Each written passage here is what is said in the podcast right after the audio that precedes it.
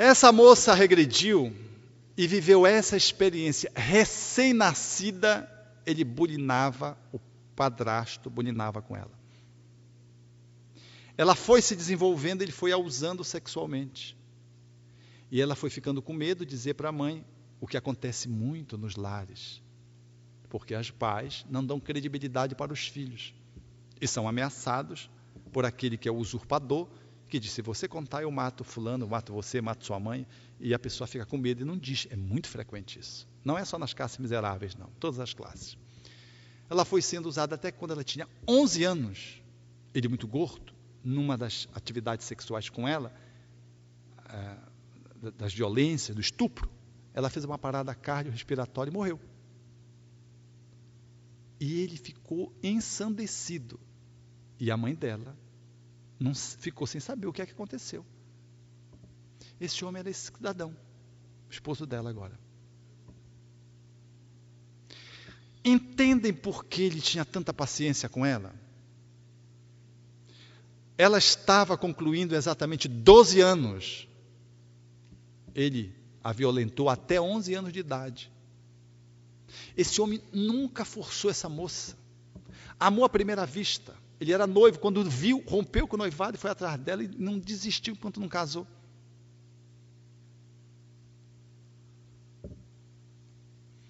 Ao invés de capá-lo, de matá-lo, Deus disse assim: bem, tudo bem, tu vai ajeitá-la agora, vai reencarnar como esposo. Agora, ela vai trazer o trauma. E tu vais ser o principal instrumento de cura dela, tendo paciência de Jó com ela porque tu tivestes uma crueldade Saddam Husseiniana, hitleriana.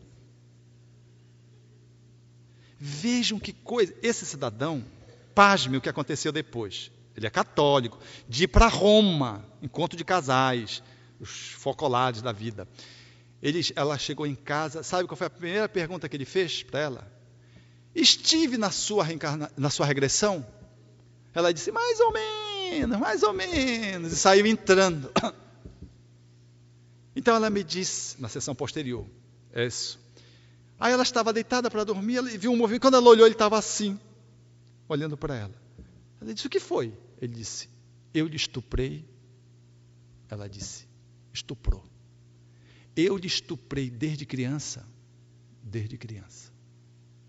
Agora me explique essas três perguntas no homem que não acredita em reencarnação.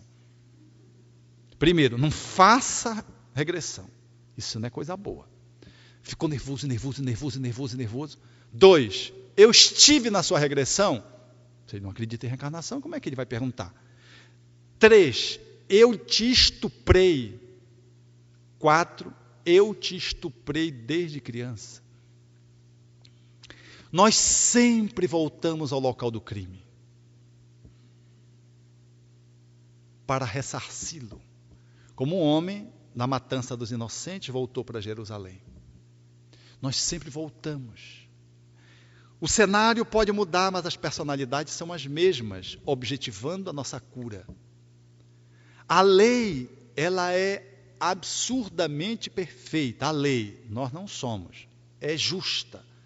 A gente pode burlar a lei natural, mas a lei divina, instaurada no própria consciência, e regida pelos códigos celestiais, agenciam os mecanismos favorecedores para que tu te recomponhas e para que tu te recuperes, faceando os teus equívocos mediante ações regeneradoras que te permitam ajudar o outro a se recuperar e tu mesmo a assumires uma posição de equilíbrio. Essa visão mais elástica ela vai nos dando a possibilidade de entender aqui no nível da razão o perdão. O primeiro perdão ele se faz no nível da compreensão, compreender o que está se dando. Me ajuda a perdoar nesse nível, mas ele não é o nível único e satisfatório. Eu tenho que descer para um outro nível, eu tenho que perdoar aqui, na alma, no coração. E aqui está a grande dificuldade. Porque muitos de nós temos a compreensão espírita da lei da reencarnação, do evangelho, do perdão. Nós fazemos o Pai Nosso, lemos a Bíblia, o Novo Testamento especialmente, reconhecemos na fala dos Espíritos, no capítulo Bem-aventurados Misericordiosos, a fala de Kardec é clara dos Espíritos, de Paulo é clara no Evangelho. No entanto, a nossa dificuldade de fazer o perdão, ela é imensa. A gente perdoou, mas só aqui não perdoou aqui. Vencemos uma primeira etapa, temos que ir para a segunda etapa. Para vir para cá, eu preciso fazer um outro movimento. Nós só conseguimos perdoar quando, em reconhecendo a dificuldade, vendo a chaga na luz da verdade, em se arrependendo, eu acesso o conteúdo, o meu abscesso interior, o meu abscesso emocional. E este abscesso, eu preciso jogá-lo para fora, eu preciso fazer a catarse. Que Pedro fez no seu tempo chorando. E que Judas se negou a fazer e se suicidou porque ficou sufocado pela culpa. Diante da dor, eu tenho duas posições habituais: ou eu agrido ou eu reprimo. A proposta é uma terceira. Se eu agrido, eu machuco o outro. Se eu reprimo, eu me machuco. É necessário que eu faça contato com a dor e faça o desabafo. Por isso que é importante chorar. O homem é o único animal que chora e ri revelando emoções profundas. É o único ser da natureza que faz isso, com esse enquadramento. Nós precisamos estar autorizados a trabalhar a culpa ou a mágoa através da nossa fala, oralidade, na, através da qual o nosso coração fala, expressando a emoção. Você precisa falar, você precisa dizer. E quando você fala, você vai botando para fora, você vai desafogando a mágoa. Essa energia que tu seguras, ela fica em ti e vai fazer tu ter infarto do miocárdio. Se tu seguras no estômago, ela vai te levar para o câncer na última instância. Se tu seguras nas articulações, ela vai te levar às deficiências articulares. Se tu seguras no perispírito, na mão, ela vai te levar a uma deficiência congênita. Tu nasce com uma mãozinha. Tu nasce sem o braço. Com defeito congênito e na tua história não tem um erro desse nível que pudesse caracterizar uma patologia hereditária e não tem nenhum outro episódio congênito. É só tu que nasceste com uma alteração. Vem sem um rim, vem sem um braço. Seguindo claramente o preceito de Jesus, de que se o teu olho é causa de escândalo, arranca-o e joga para longe de ti. Caracterizando que muitas vezes a gente traz esse bloqueio porque não perdoou enquanto não estava a caminho com o outro. Chega no mundo espiritual, a culpa nos assola.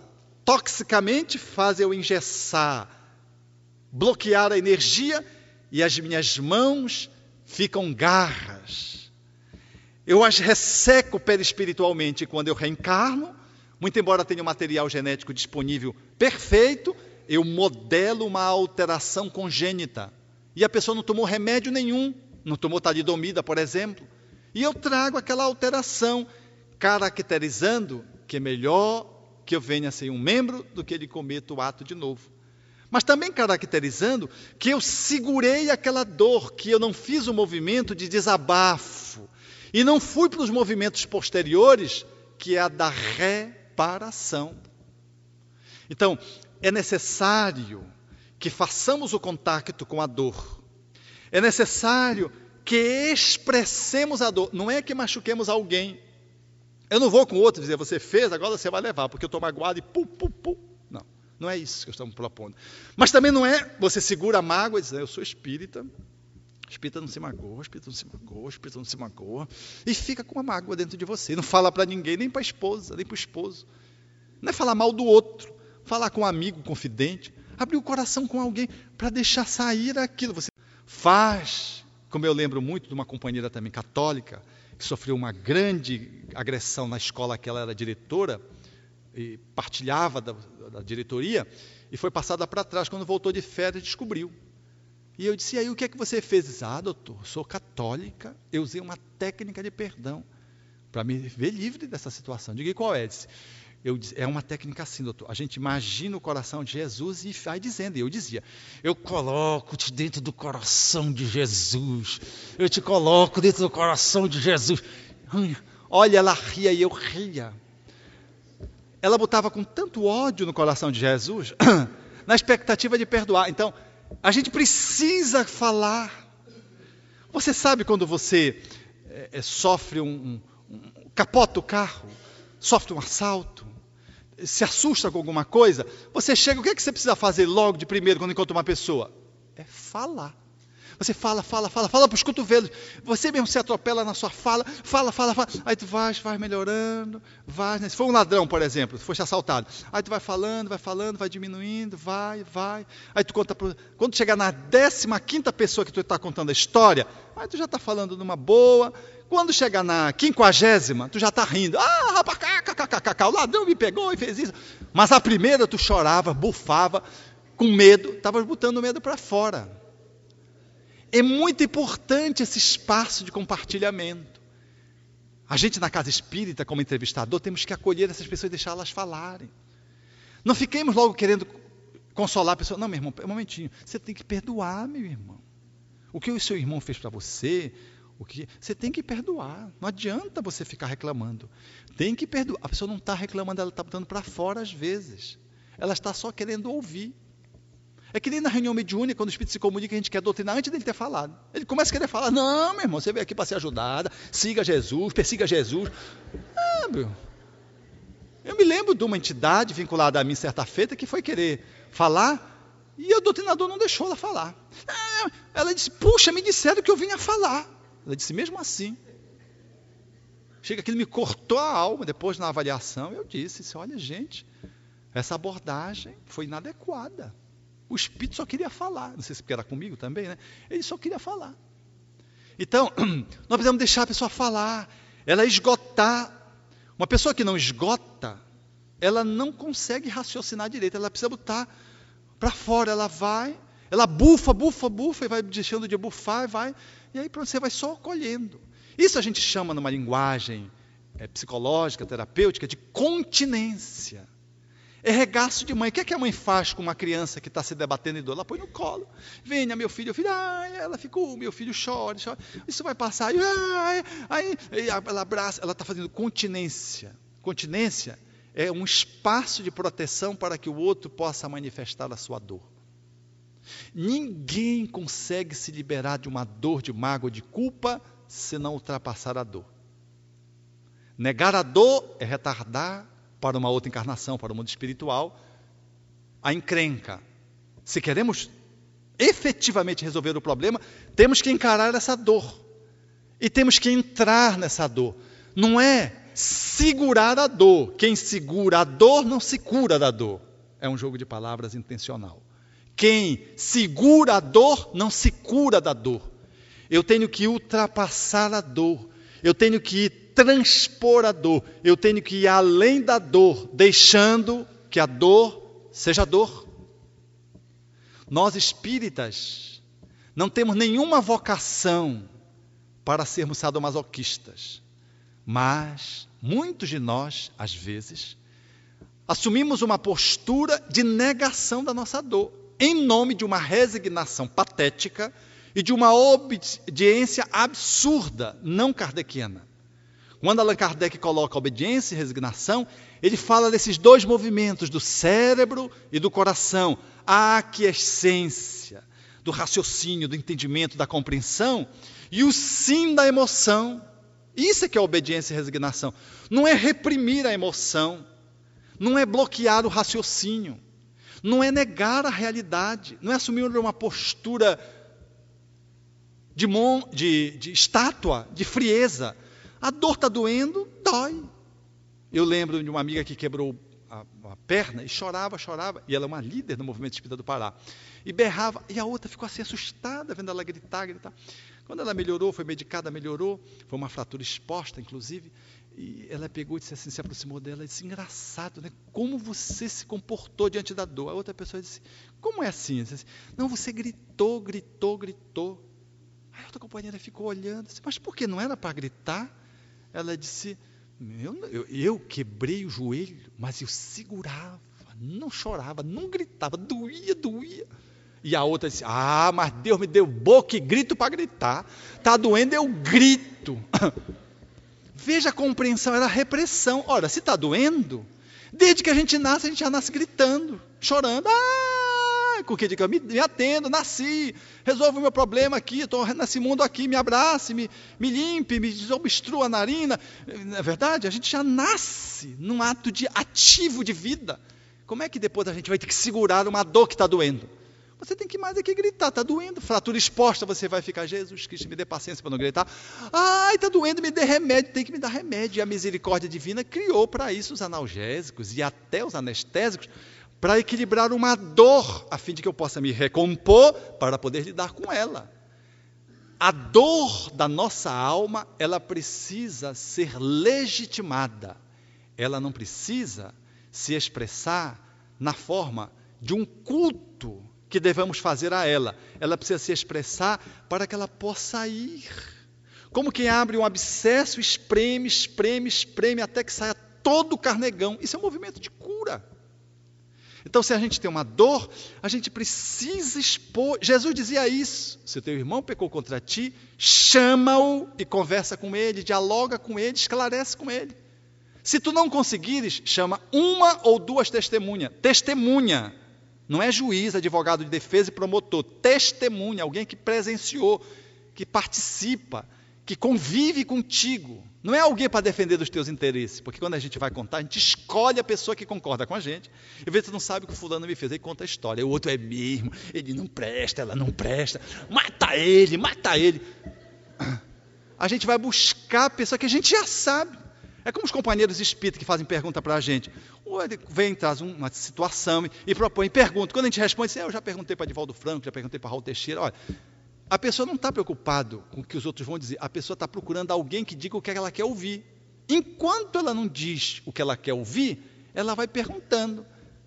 Quer dizer, é como um paciente que chegou comigo e disse, doutor, eu já passei por 12 médicos com o olho fechado assim, não consigo abrir o olho.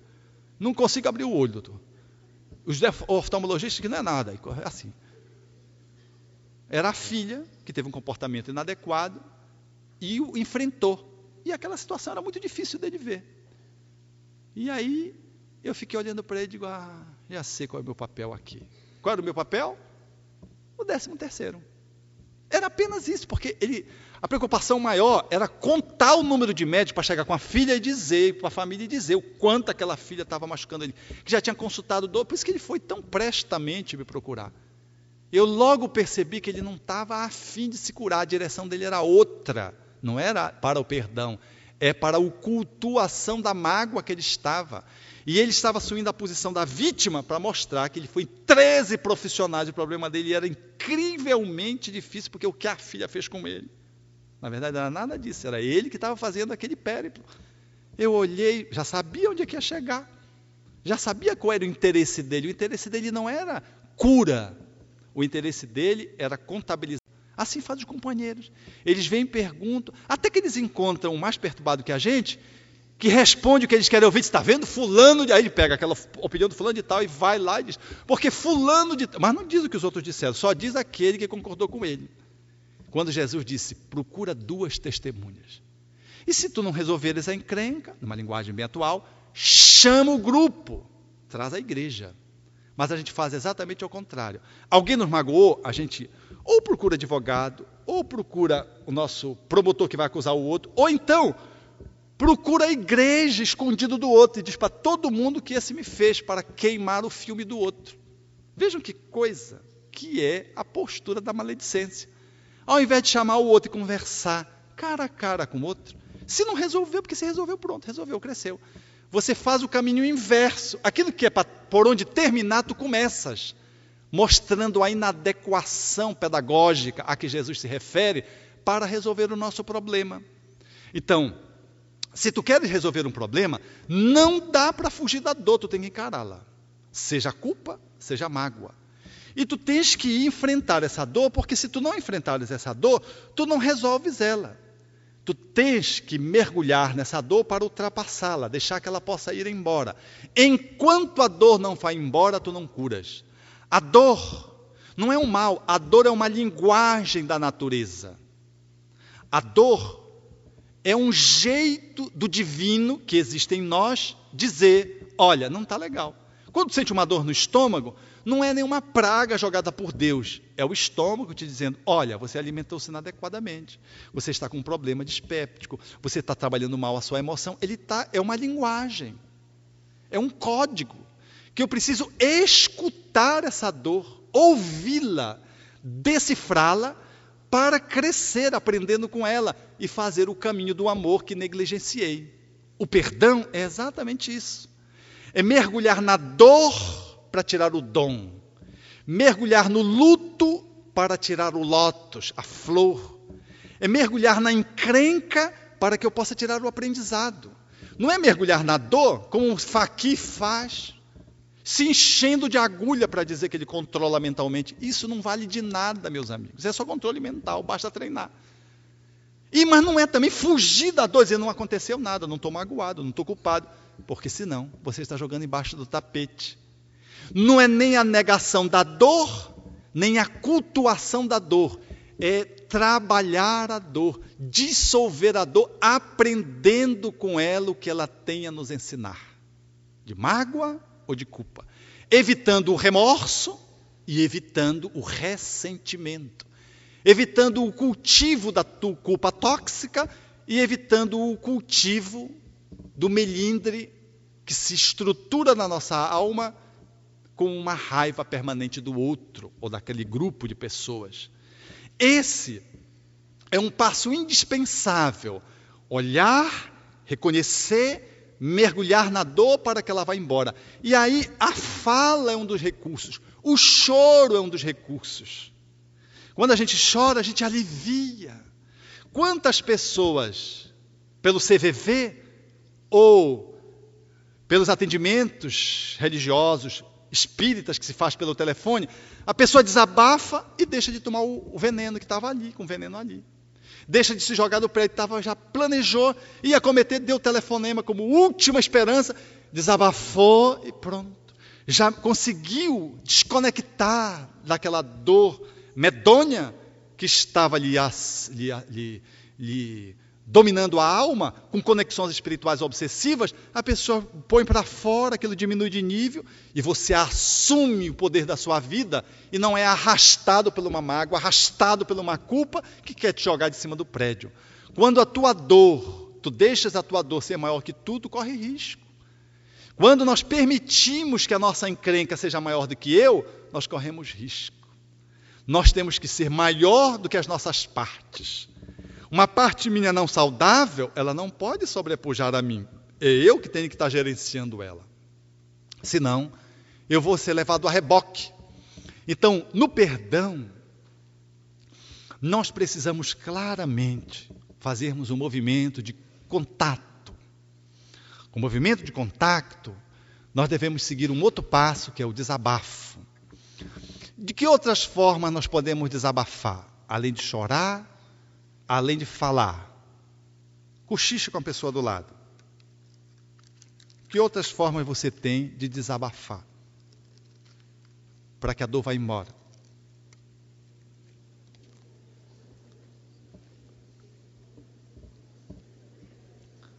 Muito bem. Quero mais um, mais cinco segundos. Eu sou flexível. Há várias formas de desabafar. Se tu está com raiva do outro, o outro te fez uma encrenca, te provocou, te agrediu, e, e tu tens vontade de revidar, e tu não deves reprimir, às vezes uma repressão, ela gera um aumento da descarga de adrenalina, aumento da pressão arterial, e às vezes tu pode fazer um acidente vascular cerebral. Mas também se tu pegar a tua raiva e tu for em contra do outro, tu matas o outro também, não vale a pena. Nem numa cama com acidente vascular cerebral com uma hemiplegia, nem com os membros livres, mas atrás de uma grade de uma prisão. Escolhe um outro caminho. Um dos caminhos que se podemos utilizar amplamente é respirar. Respire profundamente. E vá colocando a raiva pela respiração para fora. A gente não bufa quando está com raiva. é a natureza. Gente, tudo em nós é sábio, é impressionante. Eu, cada vez mais que mergulho na medicina e no psiquismo, e, sobretudo, no espírito, à luz do pensamento espírito, eu me maravilho com Deus. Ele colocou na gente a própria solução. A gente bufa, e quando a gente está bufando, a gente está botando para fora. Pela respiração, a gente está fazendo uma catarse que às vezes não vem pela boca, pela fala, não vem pelos olhos, pelo choro, mas vem, não vem pelo grito, mas vem pela respiração. Você respira, vai respirando, vai respirando, vai botando para fora aquela raiva para fora. Ao invés de você fazer inconscientemente, você faz conscientemente, vai respirando. É melhor você botar para fora e respire 100 vezes, depois vai conversar com a pessoa, porque aí você já não mata ela, já não vai para o pau com ela. Porque se você naquele momento for, você está sufocado, você não vai dar conta, você vai agredi-la. E vai perder todas as razões. É necessário dar um espaço para que tu possas resolver pacificamente uma situação que pode ter um fim trágico. No budismo se diz assim: se tu estás com raiva, corre em torno da tua casa sete vezes. Experimente fazer isso. Se você sobreviver na sétima volta. É, porque é impressionante. Quando você corre, você cansa. Já viram aqueles, aqueles ah, torcedores do campo de futebol corre, querendo agredir o outro? Ele faz um esforço imenso para subir no alambrado, para pular, para correr. Quando ele chega perto de quem ele está agredir, ele já é um frangalho, porque a raiva já acabou. Ele não consegue nem dar soco, porque ele já está Está morto de cansado, porque ele correu, correu, vai botando a raiva, vai botando a raiva. Quando ele chega em ti, acabou a raiva. Ou ela está tão pequena que tu não tens coragem de fazer. Na, lá na arquibancada, tu queria agarrar o pescoço do outro. É impressionante o ser humano como ele é, né? Então você está com raiva, dê uma caminhada, dá uma volta no parque, duas voltas no parque, três voltas no parque. Não faço isso com a Ivone, porque a Ivone uma vez eu estava lá em Maringá e ela me convidou para dar uma volta. Gente, eu com meu corpo atlético, né, disse que vou dar uma volta, queimar as calorias. Gente, quando nós chegamos, quanto tempo nós andamos, Ivone? Uma hora e meia, com aquele passo acelerado. Eu queria ir para o hospital. Lá em Belém chama 192, aquela ambulância de emergência. E a Ivone fagueira, toda inteirinha, e eu todo despingolado, parece que tinha vindo da Biafra, cansado, estatelado. Quando a gente anda, a gente mobiliza energia, não é só física. Nós mobilizamos energia emocional. Se você está com raiva, ande um pouco, caminhe. Corra, se você correr, você é melhor ainda, porque você põe toda a raiva para fora. Já viram duas pessoas brigando? Na minha idade jovem, quando na escola, tinha sempre as brigas. Iam para a praça, o pessoal fazia uma roda os dois brigões iam para lá. E, eu, e, a plateia ia assistir. Vai, vai. Eles começavam a brigar. No final, sempre eles terminavam abraçados. Sabe por quê? Iam brigando, iam brigando, iam cansando. No final, um se abraçava no outro. Eu achava, eu nunca entendia aquilo. Mas por que vocês estavam com tanta raiva? E às vezes um espocava o nariz do outro. Por que eles terminavam abraçados, se abraçando, legal, não sei o que, legal? Eu não entendi aquilo. Parece uma farsa, mas ninguém, numa farsa, rebenta o nariz do outro. Hoje eu entendo. É que eles iam queimando as energias e iam, iam. Depois eles ficavam a nocaute, gente. Você cansa. Você cansa e a sua agressividade toda vai embora. Então, uma das formas que você tem de trabalhar a agressividade, numa circunstância, é dar uma volta. Vai dar uma volta. Já viram como o louco faz? Quando ele está em crise, o que é que ele faz? Ele foge de casa e vai andar, andar, andar, andar, andar. E curiosamente, depois que ele anda, ele melhora. O hospital psiquiátrico é pequenininho, as pessoas têm dificuldade de melhorar. Quando tem terreno, tem campo, tem que eles andam, eles melhoram mais rápido. Por quê? Porque eles caminham e trabalham toda uma energia represada de ansiedade, de angústia, de raiva. Então, caminhar, falar, respirar, são estratégias que você vai podendo utilizar chorar. São estratégias, desculpe, que você vai utilizar para drenar a sua agressividade. Você está botando para fora um conteúdo de mágoa. Se é de culpa, também chorando, falando, respirando, botando a culpa para fora, confidenciando com um amigo.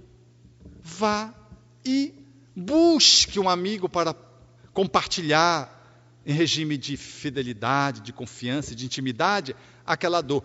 Esse é o segundo passo. Botar a dor para fora. Veja, não é descarregar no outro. Não estou sugerindo isso. Não é revide, não é vingança. Eu estou falando você colocar essa energia para fora. Devolver para a natureza uma energia que ficou mal elaborada. Como tu fazes quando comes uma comida estragada? O que é que tu fazes? Tem uma pirriqueira, passa uma noite tendo diarreia. Hoje, qualquer médico, mesmo que seja alopata, ele não te dá um antidiarreico, porque hoje médico não dá antidiarreico. Antigamente davam, né? A homeopatia nunca deu. Porque a pessoa, se ela comeu uma comida estragada, o que é que o organismo está fazendo? Vomitando e tendo diarreia, botando tudo para fora, o que é tóxico. Então você tem mais é que de ter diarreia, põe para fora, põe para fora. Agora, como você não vai morrer de diarreia, aí toma um sorozinho, aí tudo bem, legal, numa boa, né? Apoia a saúde. Esse movimento é o movimento clássico da catarse e do perdão. O perdão nós temos que botar para fora a mágoa e a culpa e temos que aumentar o nosso grau de saúde e de sanidade. O espírita é diferente do médico que fica procurando doença. Diferente de um pedagogo limitado que fica procurando só o não aprendido, ou de um sacerdote que fica procurando o pecado. O espírita, ele procura o Deus que há em cada um de nós. Ele procura a saúde que está dentro de nós. Ele procura a potência da tua capacidade de amar para acionar o que tem dentro de ti. Ele procura o bem que está dentro de ti dormindo e que precisa ser acordado. Ele não vai simplesmente combater a sombra, ele vai estimular a luz. É o exemplo de um médico consciencioso. Deixa ter a diarreia, deixa ter o vômito, mas põe o soro para alimentar a saúde, estimular as defesas do organismo, para manter a hidratação, para que o indivíduo se mantenha em condições de operar a expulsão de to toda a toxicidade pelo vômito, pela diarreia. Quantos de nós, no campo das mágoas, trazemos isso para a pele? Temos, portanto, na pele, uma erupção na pele. É raiva que vem desta ou de outra vida. Quantos de nós temos alterações nas articulações, em função de culpas que nós estamos acumulando nessa vida. Vai para as articulações. É o perispírito jogando para o corpo aquilo que você está acumulando no nível mental, jogando do corpo mental para o corpo perispiritual. Ele joga pelo fluido vital e se materializa no corpo na forma de uma doença autoimune. Toda doença autoimune, ela tem uma cota de autoagressão expressiva, que significa dizer culpa e autopunição. A doença de autoagressão é uma doença que se estabelece onde tu te executas. O pessoal que tem bócio, em que a glândula, por exemplo, se autoagride e toda a produção glandular da glândula tireoide diminui, vai ver faz análise dos exames sanguíneos, autoagressão. Pode mergulhar e vai ver que aquela pessoa tem encrenca aqui. Engoliu muito sapo. Reprimiu, reprimiu, reprimiu. Bócio. Tem lesões nessa área. Essa é uma área vulnerável na pessoa que tem bócio. É que o centro laríngeo, na fala de André Luiz, foi lesado por comportamentos. Quantas vezes nós usamos a fala inadequadamente? Quantas vezes nós engasgamos alguém? Quantas vezes nós sentenciamos guilhotina? Quantas vezes nós amarramos a, a corda no pescoço e fugimos da vida e trazemos a autoagressão aqui, que se manifesta hoje, lightmente, como o hipotiroidismo. E tu vais no médico e o médico vai repor aquela, aquele hormônio quando não surgem doenças mais graves na tireoide. Então, esse mecanismo é um mecanismo da vida que põe para fora, ao mesmo tempo que tu, saudavelmente, na visão espírita, estimula o teu lado saudável, o teu lado amoroso, para poder fazer esse movimento de auto-perdão sem precisar matar. Eu tenho feito, por exemplo, trabalhos na área médica desse nível o paciente está alterado, as taxas estão normais, mas a reação autoimune está matando a glândula. O endocrinologista diz: você vai ter hipotiroidismo mais dia menos dias, porque a glândula está sendo atacada pelos seus, pelo seu próprio organismo. Aí eu trabalho terapeuticamente, faço trabalhos regressivos. É interessante, amigos, a pessoa vai se perdoando. E aí o que é que acontece? A autoagressão começa a diminuir, diminuir, diminuir, diminuir, diminuir.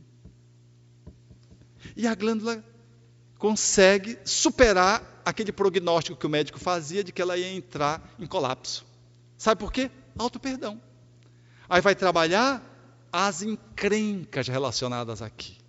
Então, concluindo essa visão do auto perdão, do perdão de uma, uma forma geral, eu preciso conectar, botar para fora, ultrapassar essa dor e fazer um movimento reparatório a partir do Deus que eu sou, da claridade espiritual que a minha essência é como criação divina. Espírito. Deus é espírito e verdade, dizia Jesus. E importa que os seus adoradores o adorem em espírito e verdade. Deus é o grande ser, é o Pai. E nós somos, no DNA divino, egressos da divindade. Temos, portanto, as qualidades do Criador íncitas no nosso próprio ser. Nós temos que acionar.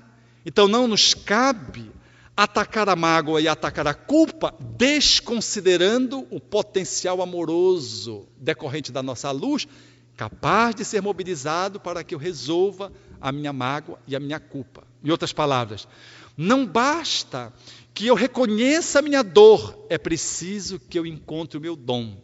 Não basta que eu identifique a doença, é necessário que eu destaque a saúde. Não basta que eu veja a sombra, é necessário que eu entrone a luz e a expanda. Porque é isso que vai me curar. O que me cura não é a doença, o que me cura é o reitineramento da saúde. Trabalhando a minha doença para que ela escoe as minhas dores, no nível que for, e acionando a minha saúde para que ela ocupe aquele espaço de enfermidade e de adoecimento. Esse é que é o mecanismo de cura. Infelizmente, nós não estamos disponíveis muitas vezes para fazer esse caminho. Esse é o caminho daqui, ó, do coração, que se conclui no terceiro ato, que é o perdão nas mãos, simbolicamente. Eu entendo, acolho obedientemente de que preciso me perdoar, compreendi que devo perdoar o outro, assumo uma posição emocional, afetiva, de perdão, fazendo a minha catarse, reconhecendo a minha dor, deixando que a dor seja a dor para que ela possa ir embora, e depois assumo uma posição de concretização da minha saúde através de uma ação reparadora. É o perdão que se conclui no comportamento através das respostas responsáveis para reparar os danos que eu fiz. Ou seja, é o amor que eu mobilizo para concluir o perdão no nível do cérebro, no nível do coração e no nível da ação.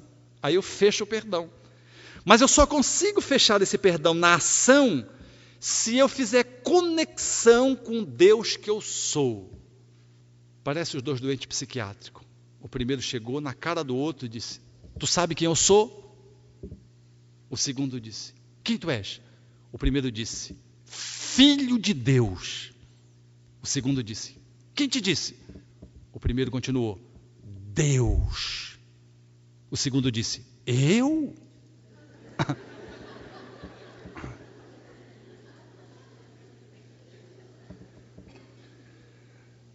Não é nesse nível psiquiátrico, é no nível da humildade saber que eu sou filho do divino e que eu sou uma pessoa potencialmente divina. Que eu possa ter cometido o pior crime, ter estuprado uma criança recém-nascida. Eu tenho jeito. Deus me dá um novo corpo e me dá a oportunidade de reparar pela sua misericórdia. De que eu tenho em mim a marca do divino. Eu sou Deus com D minúsculo. E estou autorizado a ser o co-criador do amor na terra, viabilizando o perdão. Isso não é bonito, gente? Eu acho isso de uma beleza incrível, me emociono de pensar na grandiosidade do pensamento espírita, porque nenhuma psicologia tinha visto isso, salvo a partir da década de 80, a quarta força em psicologia, que é a força transpessoal, que vê o ser humano na sua transcendência e inclui a dimensão espiritual. Ela engatinha nessa direção. Mas o Espiritismo, em meados do século XIX, já nos apresentava isso: de que nós somos claridade, o que é o espírito, na questão 88 do livro dos Espíritos, a Allan Kardec. E os espíritos responderam, Allan Kardec aos espíritos, e os espíritos responderam: é um clarão, é uma centelha, nós somos luz. Nós temos amor intrínseco, é por isso que Pedro dizia assim: que acima de tudo, experimentais intensamente o amor, porque só o amor cobra a multidão dos pecados diz a epístola, literalmente. Quer dizer, acima de tudo está o amor. E intensamente vivamos o amor, porque o amor cobre a multidão dos erros. Então o Espiritismo não é a doutrina da punição, não é a doutrina da mutilação, não é a doutrina do que eu tenho que experimentar a dor até o fim. Eu posso, resgatando o ser luminoso que sou, atualizando o meu potencial amoroso, viabilizar o perdão e virar o jogo na fala de Emmanuel, quando diz que entre o mal que eu faço e as consequências de dor que se manifestam no final, eu tenho um tempo. E a dor só chega quando o amor não chega primeiro. Olha que coisa linda de Emmanuel. A dor, ela só pune-me quando o amor não foi capaz de me reeducar. Porque se o amor chegar antes, eu não preciso da dor. Eu não preciso ser abortado, não preciso ter câncer, não preciso morrer, não precisa ninguém me matar. Basta que eu faça o bem. Se eu faço bem, eu não preciso viver a pena de talião. Eu posso reverter. Se eu me ajusto e me reconcilio com o adversário enquanto estou a caminho com ele, eu não precisarei ser encerrado na prisão numa nova encarnação, tendo um olho arrancado, um membro arrancado porque pela minha rebeldia eu venho cerceado da minha liberdade para poder aprender a lei de amar, vivendo a dor de uma limitação. Se eu escolho o caminho do amor, eu evito ser encerrado numa prisão, porque eu me reconcilio enquanto eu estou a caminho com o outro, reconciliando-me comigo mesmo e fico livre por este amor que vem da minha claridade interna do Deus que eu sou capaz de transformar nas mãos, na ação, no comportamento, a minha liberdade pelo perdão. Então, o perdão, ele envolve um nível de ação, de ir lá e fazer, de ir lá e operar a transformação, de escrever, de telefonar, uma atitude. A, a, a, a, visão do perdão à luz do pensamento espírita, ele envolve, portanto, uma interação comportamental, uma experiência amorosa que vai banindo toda a treva e que vai deixando que essa dor que está em mim se escoe de modo tal que ela se manifeste precariamente, porque eu não preciso dela para aprender, porque me decidi a reverter o jogo pelo amor, fazendo, assumindo uma postura. Essa atitude ela é tão bela. E nós podemos ver isso quando a gente vê Paulo de Tarso, por exemplo, que matou perseguindo os cristãos. Matou, matou, tirou o corpo. Mas que quando sai de Saulo e vira Paulo, ele é uma alma tão destemida no exercício da sua capacidade de amar, que chega a dizer que não é mais ele quem vive, é o Cristo que vive em mim. Quando diz em Jerusalém, depois dele passar três, vejam que o perdão não é uma coisa simplória, como eu estávamos dizendo. Ele, depois que faz tudo isso, ele passa três anos no deserto. Três anos na sua cidade, enfrentando todas as situações. Depois de seis anos, ele sai para pregar o cristianismo, para fazer a ação reparadora. Ele tinha feito todo o mergulho no deserto, mergulhando no Evangelho, para entender um, um trabalho de muita reflexão, de muito jejum, de muito silêncio, vivendo as experiências emocionais da dor de poder perceber que ele tinha se enganado, volta para a sua cidade e continua esse movimento. E depois de seis anos ele sai para uma postura reparatória. Ele não fica esperando a, a justiça divina vir executá-lo. Ele lança a mão da misericórdia para reverter o jogo. E quando vai a Jerusalém, é Pedro quem impede que ele morra. Porque Pedro demonstra que aquela atitude, ela estava sendo demais, que ele iria morrer. E Jesus precisava dele vivo. Ele vai agredido em Jerusalém, ele rebate a agressão dizendo: escarrai-me, cuspi-me em mim, açoitai-me, apedrejai-me, porque eu já construí um santuário íntimo, intangível às vossas mãos, no qual o Cristo há de reinar para sempre. Era a sua claridade, o Cristo interno que começava a brotar, e o ego ia cedendo lugar para que esse Cristo assumisse a postura do amor, perdão, ação reitinerando o seu caminho.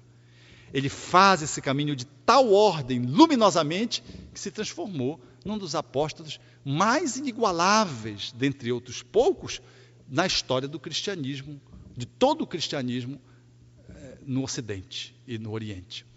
O cristianismo tem em Paulo essa figura, mas não esqueçamos, ele chegou a matar, numa compreensão enquanto Saulo, que estava fazendo certo. Ele teve que se perdoar e reverter o jogo. Então, esse é o caminho que eu quero convidar os nossos amigos a fazermos, que é o do alto perdão, que é mais do que resolver as encrencas, de que é que criar espaços de amor. Porque o perdão, ele deixa de ser uma psicoterapia para ser um jeito de viver. O perdão ele deixa de ser uma estratégia para trabalhar as minhas dores para ser um jeito amoroso de viver a vida. Ele passa a ser modo de vida. Por isso, o perdão tem que estar em nossas vidas como uma das manifestações brilhantes do amor. Consciente, portanto, de que o perdão é mais do que uma atitude, é um processo que se mostra como caminho, que envolve não só o resgate de pendências internas, mas a claridade que vamos ampliando quando aprendemos com perdão, nos desenvolvendo enquanto espíritos, considerando igualmente que o perdão é mais do que uma atitude, de que um caminho, é um jeito de viver a vida, porque ele faz parte do nosso cotidiano, enquanto necessidade, considerando ainda que o perdão ele tem a sua base matricial para se expressar no exercício da capacidade de amar, é importante que possamos avaliar agora, de uma forma bem definida e indiscutível, de que esse caminho ele começa no centro do nosso próprio centro pessoal. De que mais do que isso, ele começa no centro da nossa estrutura mais interna. Ele começa de dentro para fora, a partir do espírito que somos, na sua claridade intrínseca, a se expressar para o campo do ego e depois para se expressar através das nossas dos nossos papéis sociais, concluindo o perdão, efetivando o perdão como a culminância de um ato de profunda delicadeza e de profunda amorosidade que nasce nas nossas entranhas. Por isso, poderíamos comparar o perdão com um par em que o ser, nas entranhas da mulher, faz o movimento de nove meses para depois passar por um canal e brota no outro mundo cheio de luz. Esse movimento de parturição é também um movimento do perdão. É um parto que demora um mês, é um parto que demora um ano, é um parto que demora cinco anos, às vezes é um parto que demora uma encarnação. Mas é um parto. É um parto no sentido de que você sai você faz um movimento das suas entranhas luminosas para deixar que esse movimento ele vá no caminho da periferia expressar-se através de uma dinâmica comportamental que se manifesta através do teu comportamento social como pai, como mãe, como amigo, como esposo, como esposa, como profissional. Logo, esse perdão, ele não é uma atitude labial e, e uma atitude apenas de expressão social. O perdão autêntico é algo que vem de, do profundo do nosso ser. Logo, nós não podemos esconder de nós mesmos de que o perdão é revolver as suas entranhas. Mas não é revolver as suas entranhas numa atitude agressiva, é envolver as suas entranhas numa atitude de profunda docilidade, porque é das entranhas que vem a luz. É da nossa profunda intimidade que brota a claridade necessária para trabalhar uma questão pendente no âmbito dos conflitos das nossas relações conosco mesmo e com os outros. É, portanto, claro entender a fala de Jesus quando diz: Reconcilia-te com teu adversário enquanto estás a caminho com ele.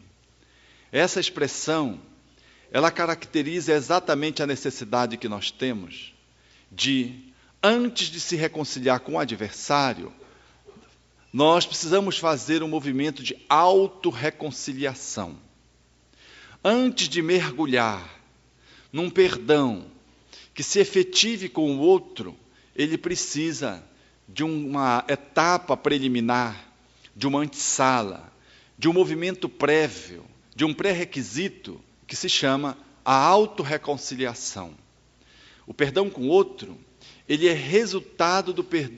Por isso Jesus diz: reconcilia-te. A segunda etapa é com o teu adversário.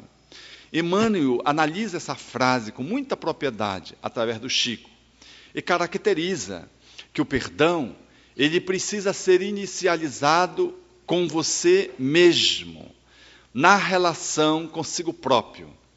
O reconcilia-te é entre harmonia contigo. Reconcilia-te é assume a tua posição interna de pacificação. É rompe com o teu processo de culpa. A, a, transmuta as questões pendentes que querem se manifestar como remorso. Essa talvez seja a nossa grande via para chegarmos no final e conseguirmos concluir o perdão num parto que brote em luz. Essa posição de se reconciliar consigo próprio é o auto-perdão, através do qual nós conseguimos construir o perdão ao outro. Esse auto-perdão, nós precisamos elaborá-lo em diversos níveis, desde uma visão teológica que nos impingiu no século IV, através de uma insinuação de Santo Agostinho, àquela época, de que nós nascíamos já com uma pecha originária. Nós trazíamos o pecado original e precisávamos, portanto, ser perdoados, a fim de nos liberarmos daquela matriz de culpa que está sediada e assentada lá em Adão, Eva, no início do mundo. Essa visão, ela nos deixava numa posição de muito desconforto, ou seja, você já nascia culpado. Você veja como era a estrutura de manipulação das consciências. Como tu nascias culpado, tu eras mais suscetível de ser manipulado, de ser, de alguma forma, é, manejado como uma massa de manobra.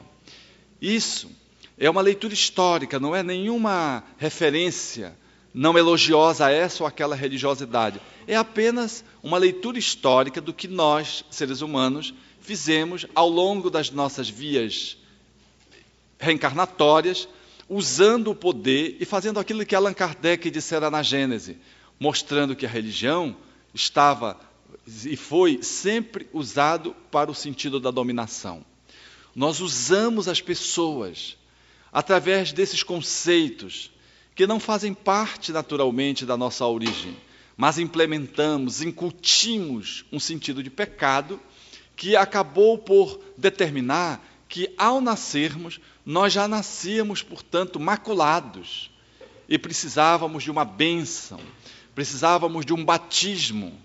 Nada do que aconteceu com Jesus, nada que Jesus implementou enquanto educador, enquanto homem que nos sinalizou o caminho para a humanidade.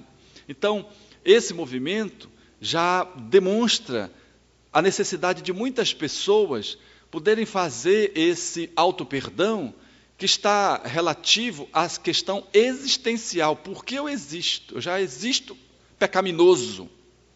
A visão espírita, naturalmente, não chancela essa percepção e essa manifestação ideológica, porque nós somos criados num ato de amor.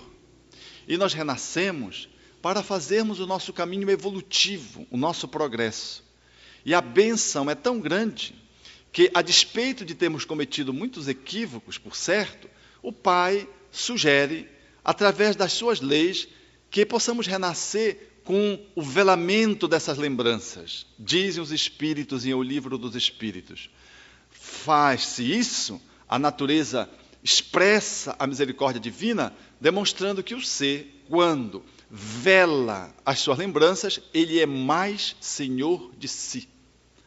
Ora, há muitos fatos nessa vida que nós diríamos assim: ah, se eu pudesse esquecer isso da, nossa, da minha mente.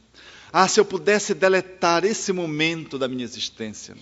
Se eu pudesse fazer um corte desse ano da minha vida, porque são fatos que nos marcaram muito, especialmente os fatos que nós fomos os protagonistas que nós fomos os autores, coautores de dores, que até hoje nós tentamos administrá-las, que até hoje elas repercutem. Quantos de nós cometemos alguns equívocos e esquecemos? Esquecemos como se fosse de propósito, são os nossos mecanismos de defesa. Entramos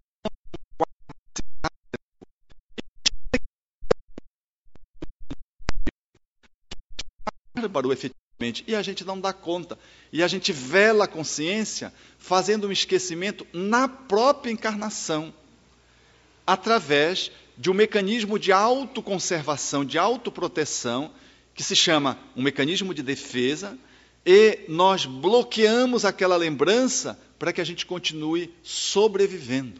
Então a misericórdia divina, ela é genial, porque nos deu um cérebro que é muito grosseiro, em considerando o perispírito, quando a gente renasce, nós sofremos um processo de adormecimento, de esquecimento relativo, para que, esquecido das falcatruas que possamos cometer, a gente possa retomar a vida mais senhor de si, a fim de não ficarmos pendurados na culpa. Veja que a própria misericórdia divina, ela não estimula a culpa tóxica, ela não reforça essa dinâmica do pecado. Ao contrário, ela tenta velar os nossos movimentos inadequados e nos dá a oportunidade de recomeçar numa possibilidade mais honrosa, numa possibilidade de melhor aproveitamento do tempo.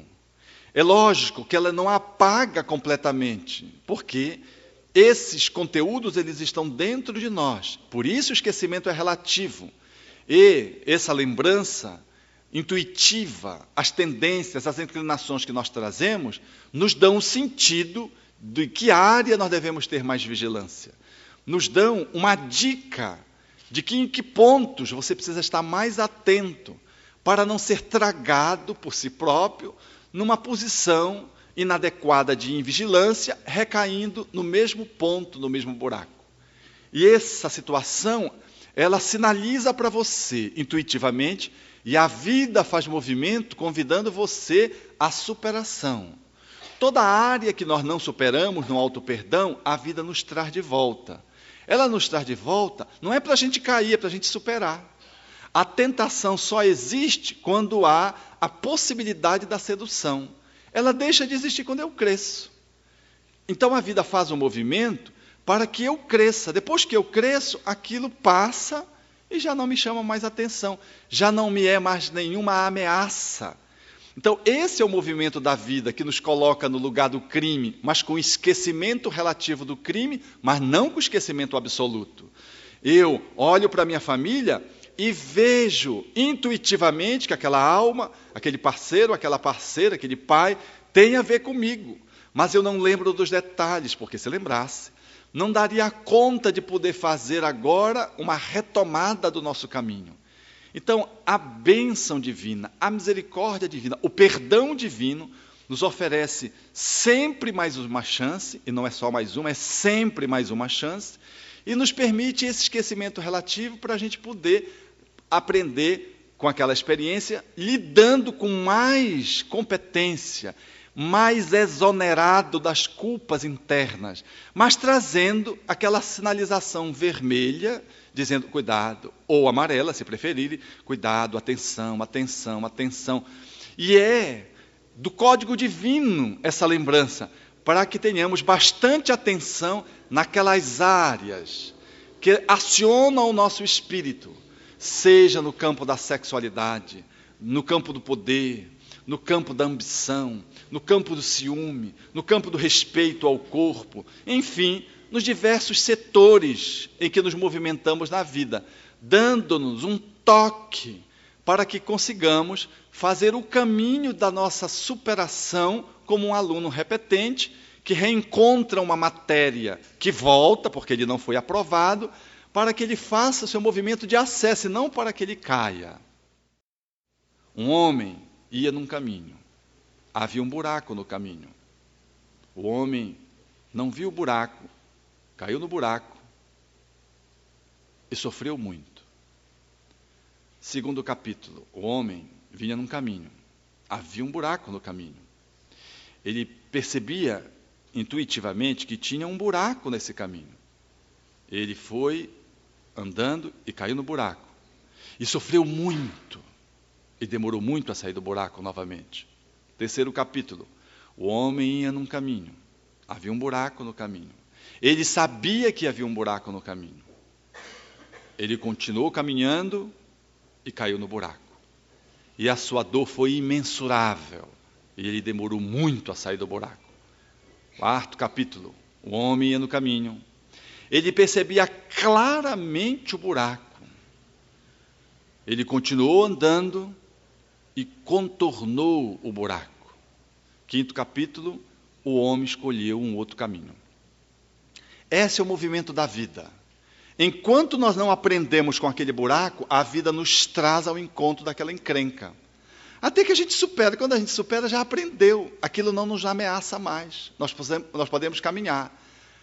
Agora, a escolha de cair no buraco, na medida que eu vou me dando conta intuitivamente, na medida em que eu percebo claramente que é um buraco. Quantos de nós percebem que é um buraco? Disse, não, mas só esse dinheirinho não vai me atrapalhar a vida. Ninguém vai saber.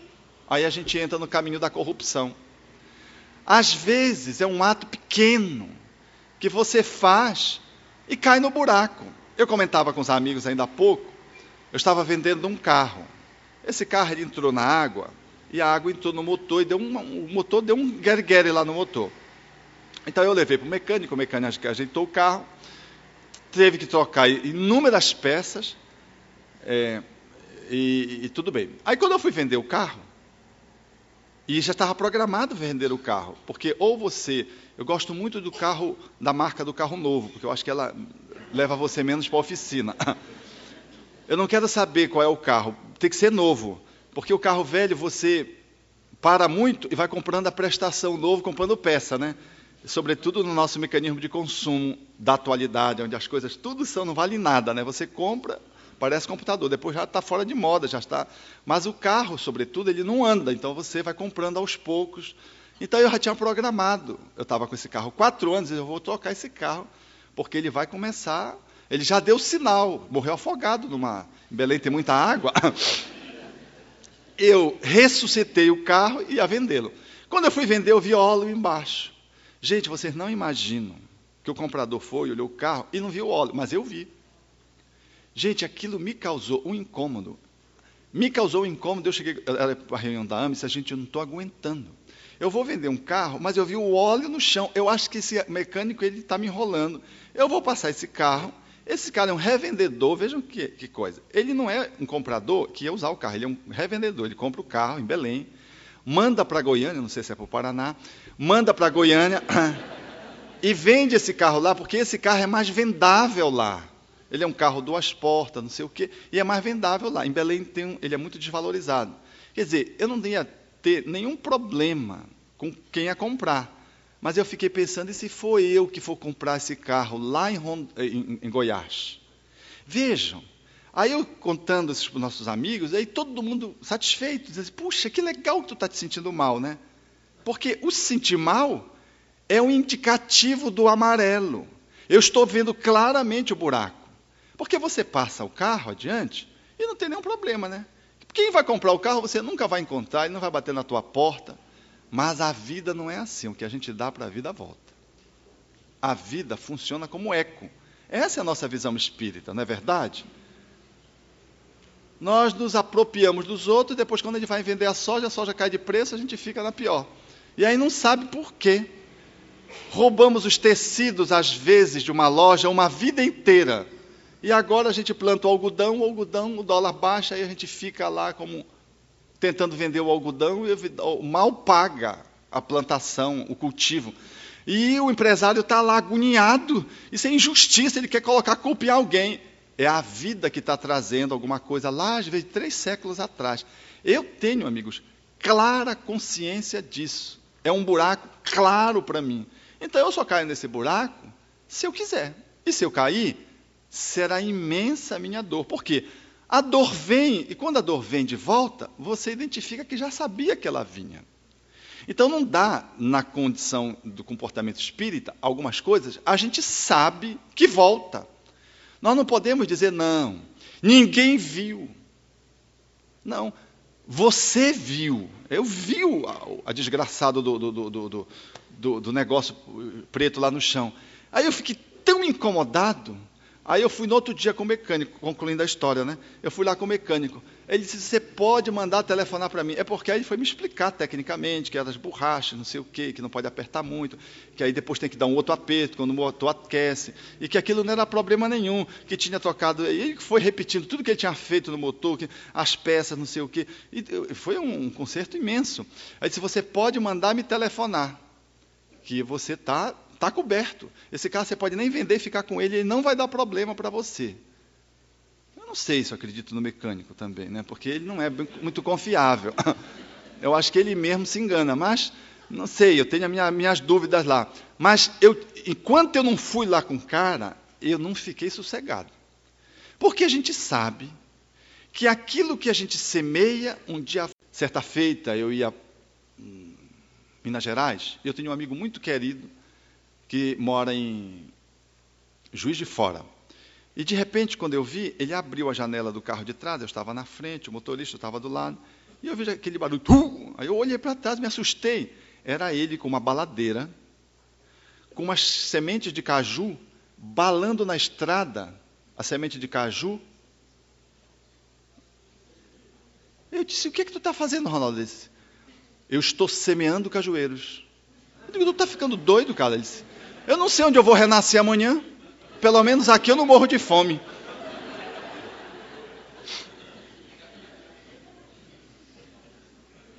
É um cara fantástico. A esposa briga com ele que às vezes ele vai dirigindo e quer fazer essas artimanhas no lugar que ele acha que pode nascer um bom cajueiro. Em Juiz de Fora tem vários ipês que foi ele que plantou na praça. No Rio de Janeiro tem árvores que ele plantou na praça. Então ele ia, plantava, e é aquele cara que não media esforços para fazer a sua semeadura naquilo que ele acredita e acha que deveria fazer. Uma praça não ornamentada, ela causa um impacto na cidadania. Uma, uma, uma, uma praça esteticamente posta, com paisagismo interessante, ela diminui a violência, causa mais paz. É lógico, nós precisamos mais de flores do que tijolos do que cimento de concreto, não é verdade? Ninguém dá um tijolo de presente quando alguém faz aniversário. A gente dá, olha aqui. E ele era de. Esse viés dele chegava ao ponto do enfrentamento no Rio de Janeiro. certa feita com aquele companheiro também do Rio de Janeiro que você deve conhecer, que é o, o Julinho Sarroris, estavam na praça, ele estava plantando um IP. Mas como era na praça, perto de uma boate, veio o leão de chácara, na agressividade própria dos leões de chácara, que ele não estava tendo problema para lá, ele veio e disse com palavras que eu não posso repetir aqui, o que é que tu estás plantando aí essa e usou uma palavra lá assim um pouco desqualificadora.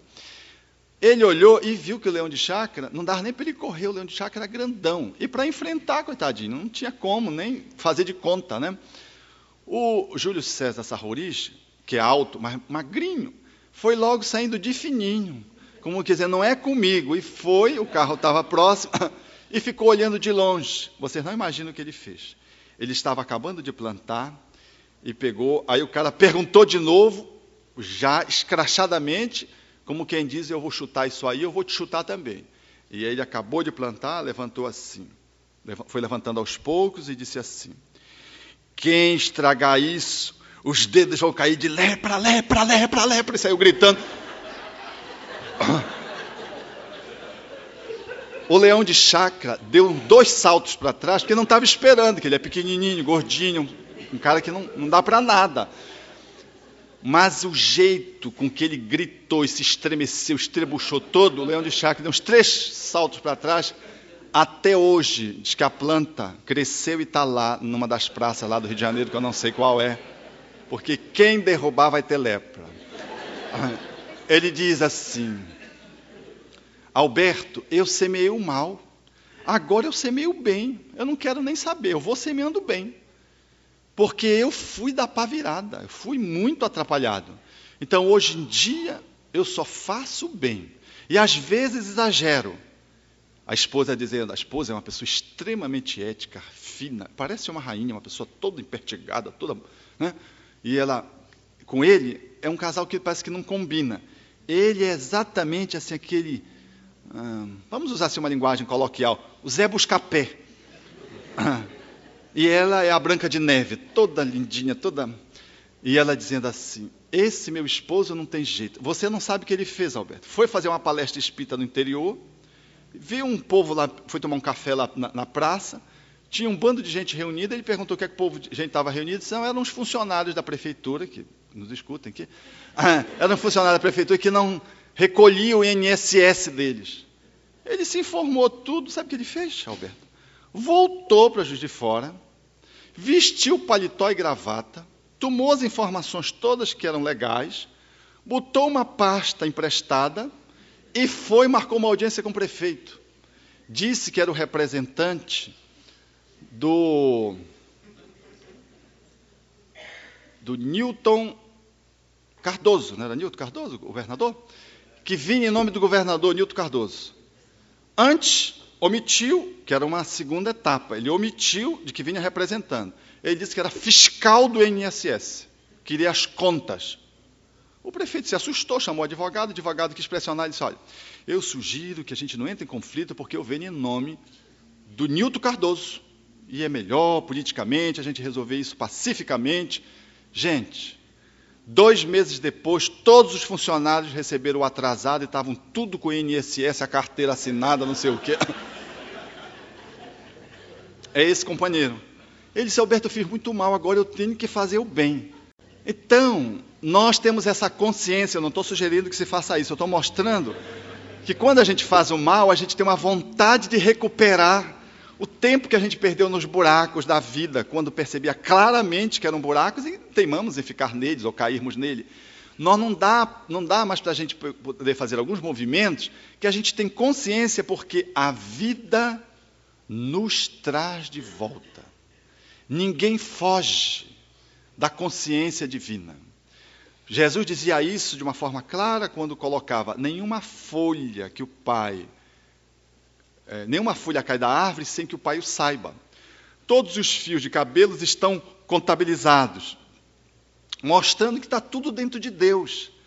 Há uma justiça cósmica da qual nós não podemos nos evadir. Então não dá para ter um comportamento que eu sei que ele é lesivo a mim, ao outro, à terra, à, à humanidade. Não dá. Eu preciso, eu começo a ficar atento para esse buraco. No momento que eu supero, eu consigo então contorná-lo. E no momento que eu contorná-lo, pronto, eu já posso escolher uma outra via para fazer novos aprendizados.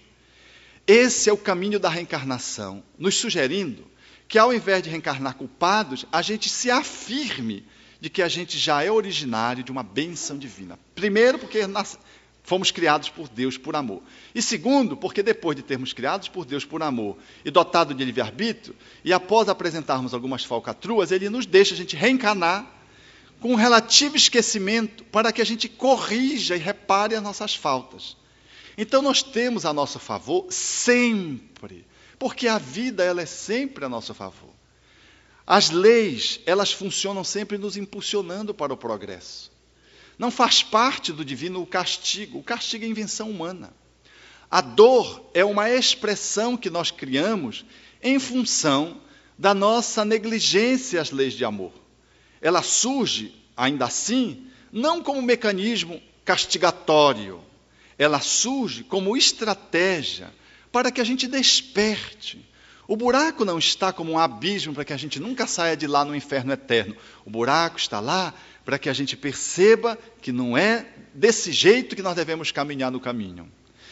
A dor está ali para nos acordar para as, as possibilidades do amor. A dor é uma forma de nos chamar a atenção, inclusa dentro da própria lei. Todas as nossas dores manifestas, elas são sinalizações para a gente reitinerar o nosso caminho. Então, tudo na vida é perdão, é amor. Esse perdão existencial que está posto nas doutrinas dogmáticas, que precisam se dar, nós não precisamos. Mas também não precisamos nascer com essa consciência culpada de que não tem jeito mesmo, de que não sei o quê, a, a gente é o pior espírito da face da terra, que a gente uh, fez parte da corte dos umbralina e trevosa. Não precisamos ter esse discurso e reafirmar a nossa culpa de uma forma abusiva e até de uma forma acomodada, como se a gente já estivesse justificando os erros que nós vamos fazer. Nós temos que assumir a nossa natureza divina e procurar alinhavar mais atenção para que o nosso comportamento ele dê conta de reverter as nossas encrencas. O auto perdão, portanto, ele começa já assim, nesse olhar de si para si, que é um olhar de alto amor, através do qual eu sei que eu tenho pendências e de que a misericórdia divina há de me trazer uma parcela, outra, para que eu reveja através do trabalho, reparando dificuldades anteriores e me equalizando face às leis de harmonia da vida. Eu tenho a consciência disso. Trago na intuição, trago na tendência, exemplo desse amigo de Juiz de Fora, eu trago na alma essa possibilidade de saber genericamente onde eu tombei, em que buraco eu caí. Mas eu não me lembro dos detalhes e não me lembro das pessoas claramente, porque senão eu não daria conta de poder fazer o Eu lembro-me, por exemplo, para ilustrar, de uma companheira que eu atendi com depressão e que estava muito culpada porque ela agredia muito o esposo, ela era vítima de, vítima de ciúme. Ela era uma companheira muito ciumenta. E ela tinha entrado na doutrina espírita e me procurou. Ela era de outro estado, lá de, nas proximidades do norte, e me procurou. Ela não estava mais aguentando o ciúme, ela tinha um ciúme mórbido do esposo. O esposo era um cara com uma conduta absolutamente correta, mas ela tinha uma atitude absolutamente desproporcional. Telefonava para ele, saía de casa, a hora que ele saía do trabalho, se ele demorasse muito, ela ficava no pé dele. Era uma coisa efetivamente mórbida. E ela começou a entender o Espiritismo, começou a entender a reencarnação e nos procurou para a gente poder ajudá-la com homeopatia e com alguma ajuda psicoterapêutica. E lá pelas tantas, eu fiquei intrigado, porque era um ciúme muito forte. Eu disse: traga o seu esposo, eu quero conhecer o seu esposo. Ela trouxe. Era católico ele, um homem de uma dedicação. Eu olhava para ele, era um pobre coitado, porque ele sofria. Aí eu olhei para ele, eu disse assim: como é que o senhor se sente? Ele disse assim: ah, eu eu disse assim: o senhor tem muita paciência, não é? Ele disse assim: eu tenho muita, sim, tenho muita paciência. Os meus amigos dizem que não aguentavam 10% do que eu aguento. Eu digo: ah, tem coisa aí. Depois a gente aguentasse 90% de graça, ou espírito superior, ou é muito endividado. gente, não deu outra. No andar da conversa, a esposa disse: Você sabe, doutor, Às vezes eu lembro. Eu me vejo numa outra época. Ela já era espírita, tinha entrado no espiritismo. Eu me vejo, sou eu, mas não sou eu. Mas eu sei que sou eu, é um outro corpo. Eu estou com aqueles vestidos longos, aqueles trajes de época, e começou a descrever o cabelo não sei, não sei de que jeito. E eu vejo um homem que é ele, é meu marido. Mas ele me passa para trás, doutor. E eu me vejo numa cena, eu agredindo, dando estabefe nele, e ele se defendendo e saindo e andando, e eu corro atrás dele para bater nele. E aí ele complementou e disse: É, doutor, ela acorda nesse sonho, e custa acordar me dá tapa, tapa, o tapa que ele não levou na outra, ele estava levando nessa. E ele dizia, meu bem, acorde, é pesadelo, é pesadelo, e lá, pá, pá, pá, até, aí ela me dizia, até que eu volto a mim. Mas aí eu já bati nele, doutor, olha só. E ele pacientemente apanhava, acordando e acordando-se, para a responsabilidade de poder ajudá-la no equilíbrio psicológico dela que estava afetado, numa ação copartícipe, de corresponsabilidade numa outra vida. Então vejam que a lei ela é infalível, ela nos coloca no cenário, muda o contexto, no entretanto, as personalidades são as mesmas, ou por outra, os espíritos são as mesmas. Ganhe uma nova roupagem física, ganhe uma, um novo nome, constrói uma personalidade, mas dentro dessa personalidade está o espírito que traz as matrizes, revelando as, as disfuncionalidades de cada um, no caso dela, da raiva, da mágoa, e ele a culpa. Eles faziam um encaixe muito interessante, porque ela se recompunha e ele a ajudava a se recompor, como fazem muitos pais com os filhos, que têm uma dedicação imensa pelo filho problema. E a gente olha, a gente fica pasmo de ver. Algumas vezes são pais, espíritos amorosos, que têm tantos títulos espirituais que pedem para ajudar, permissão divina para ajudar um ente querido que ficou para trás. Mas na maioria das vezes são almas coautoras dos crimes e dos delitos do passado que renascem para ajudar aquele espírito a refazer o seu caminho. Essa, portanto, é a nossa consciência espírita que nos permite retomar o nosso caminho a partir do ponto em que nos encontramos, valorizando o presente. Porque o passado, ele está no presente. E o futuro decorre do hoje. Não adianta eu me fixar no passado, por isso Jesus dizia que nós não poderíamos tomar mão do arado e ficar olhando para trás. Nós não podemos ficar na contemplação. E muitos querem fazer regressão como se fosse uma mágica, fosse lá e putz, resolvesse o problema. Não, você vai lá, faz o movimento de acesso, mas para resolver no hoje. Não é uma mágica. Muitas vezes a gente quer fugir do presente negando a dor que está agora. Mas a dor que está agora é a dor do passado presente. É o passado que não está no passado, está no presente. O que você precisa fazer com o passado está no aqui, no agora. E o que você precisa fazer no futuro está no aqui, no agora, porque o futuro você não tem intervenção a não ser através do presente. Então, o melhor momento para se auto-perdoar e perdoar o outro é o hoje. É o que você pode fazer nesse instante. Não se desconecte vivendo a angústia do passado ou a ansiedade do futuro, deixando de presentificar o agora.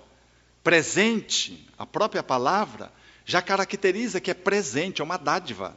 A valorize essa dádiva.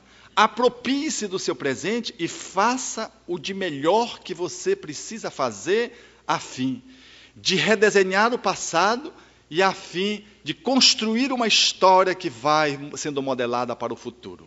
O teu presente é, portanto, a possibilidade máxima que tu tens de intervenção na tua história, a fim de reconstruir a tua história. Logo, essa visão que a doutrina espírita nos favorece já nos diz dessa necessidade de reconciliação consigo própria, a partir dessa compreensão mais genérica, mais profunda, que não se equivale à visão do pecado original lá do século IV. Há, entretanto, outras possibilidades de perdão que devemos nos conceder, que não é só o perdão existencial, é o perdão que está posto no nível da minha história pessoal dessa encarnação. Há o perdão sociocultural, em que eu preciso me perdoar, porque renasci dentro de uma sociedade e trago dores imensas. Há o perdão ético-profissional dos meus equívocos na minha atividade profissional. Há os meus perdões que eu preciso oferecer e preciso me dar relacionado ao meu corpo. Há vários perdões, portanto, como vocês estão percebendo, que fazem parte desse script através do qual eu preciso me reconciliar comigo mesmo para poder deslizar bem na direção do outro, concluindo o perdão também com o outro que se coloca como adversário. Há o perdão com relação à nossa estrutura física, que todos precisamos nos dar. Por exemplo, você, você gosta do jeito que você é fisicamente?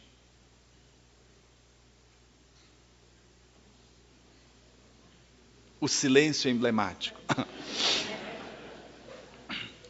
E algumas pessoas só olham para baixo assim. Se você pudesse mudar o seu corpo, você mudaria? O que você mudaria? É. É, né? Nós mudaríamos várias partes, né? Faríamos uma litroaspiração, não é uma lipo, mas a gente não tem dinheiro. Há coisas que dá ainda para fazer uma escultura nova, mas há coisas que não dá. Aumentar 30 centímetros, por exemplo, é impossível. Diminuir 30 centímetros não dá. A gente diminui 5 quando vai envelhecendo, mas 30 não dá. E quando a gente diminui, a gente já passou da idade quando queria ficar menor. Né? Inverter, por exemplo, algumas hum, estruturas anatômicas não é mais possível de fazer. Por exemplo, diminuir um pé. Só se contratarmos um sapato lá daqueles sapatos que tinha na China, que o povo metia o pé e encarquilhava o pé, os pés ficavam deformados, porque fazia parte daquela cultura de que você deveria efetivamente ter um pé pequeno. E aí você usava um sapato que não permitia o desenvolvimento do pé. E os pés, não sei se vocês tiveram acesso às fotos, são coisas horrorosas. O pé era bonito só dentro do sapato, porque quando tirava, tu desmaiava, porque era um desconjuro. São coisas que a gente não pode alterar, não pode mudar. Quem tem pé grande, tem pé grande. Agradeça o seu prancha de surf e vá em frente. Não fique lamentando. É verdade. Às vezes a queria ter o pescoço mais comprido, às vezes eu queria ter o pescoço mais curto, né? Às vezes o design da nossa orelha, às vezes dá, pelo mecanismo da misericórdia divina, valer-se de uma cirurgia estética e corrigir uma parte do nosso corpo. Eu tenho uma enteada que teve essa benção. Ela tinha uma orelha horrível. Era uma orelha que parecia parabólica. Ela era assim, mas ela não era assim, ela era assim para cima e assim para frente. Você olhava, você tinha a impressão que você está, que ela estava fazendo a captação de alguma coisa do universo.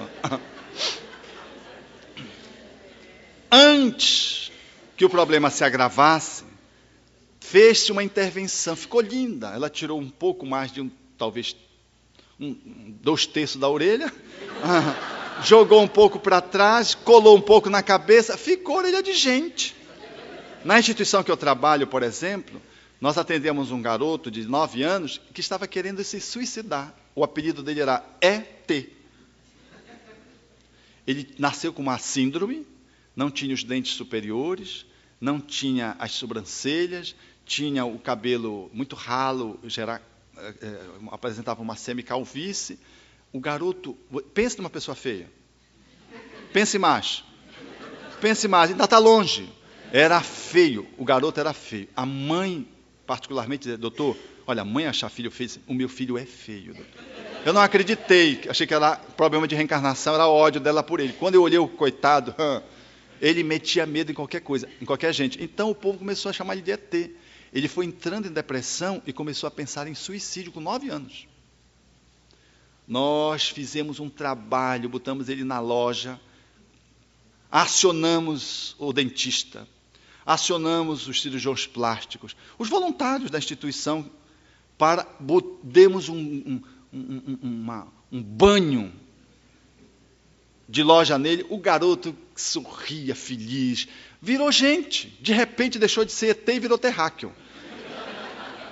E com isso melhorou a autoestima, estudo, aquela ideia de suicídio acabou, aí podia brincar, ficava re, é, é, recolhido, porque não podia interagir com as crianças, fugindo da zombaria. Todo mundo xingava as crianças, normalmente põem apelido.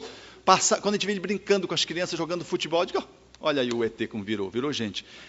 A misericórdia divina permite a alguns espíritos que você faça algumas correções em curso.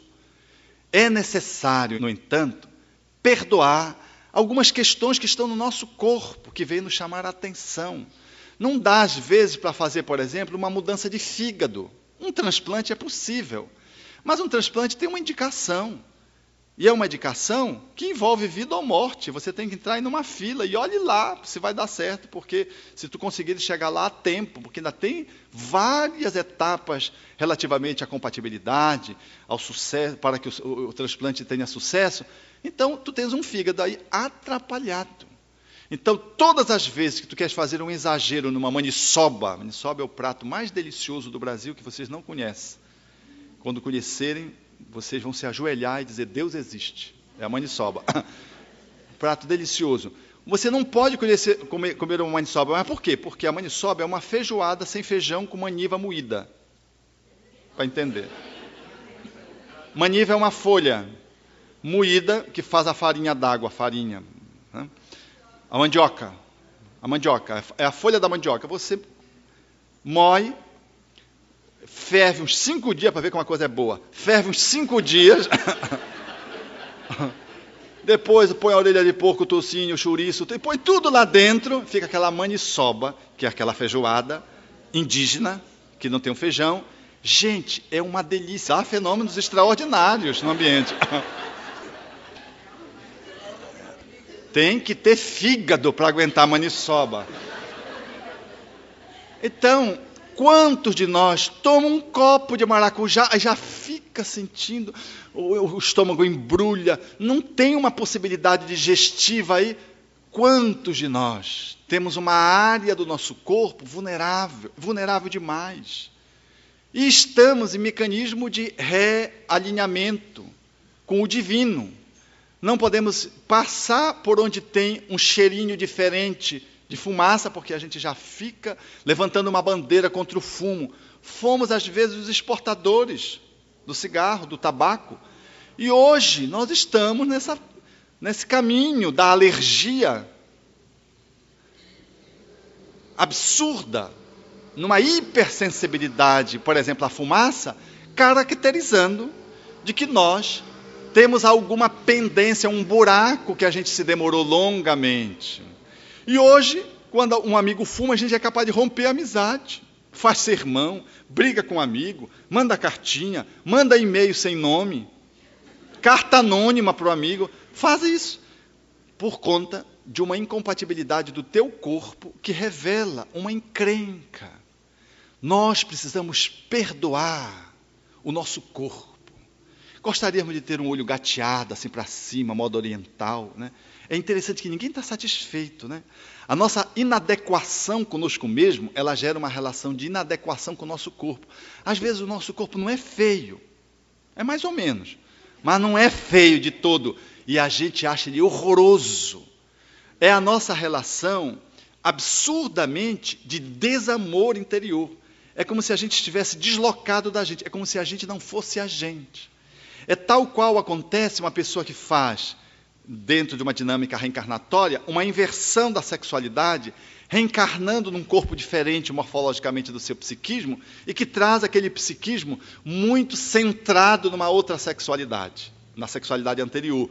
E olha para o seu corpo e diz: Eu não sou mulher, eu sou homem. E está vestido num corpo de mulher.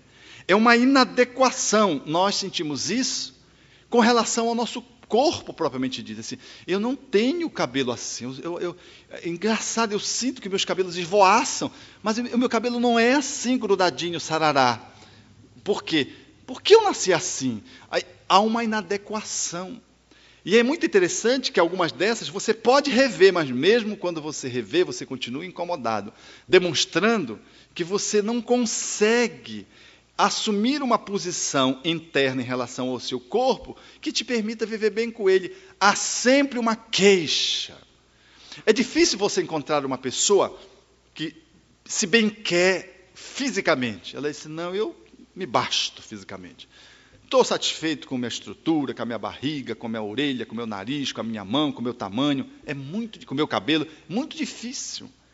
É muito difícil uma pessoa assumir isso, mesmo considerando que tem uma parte que, se pudesse mudar, mudaria.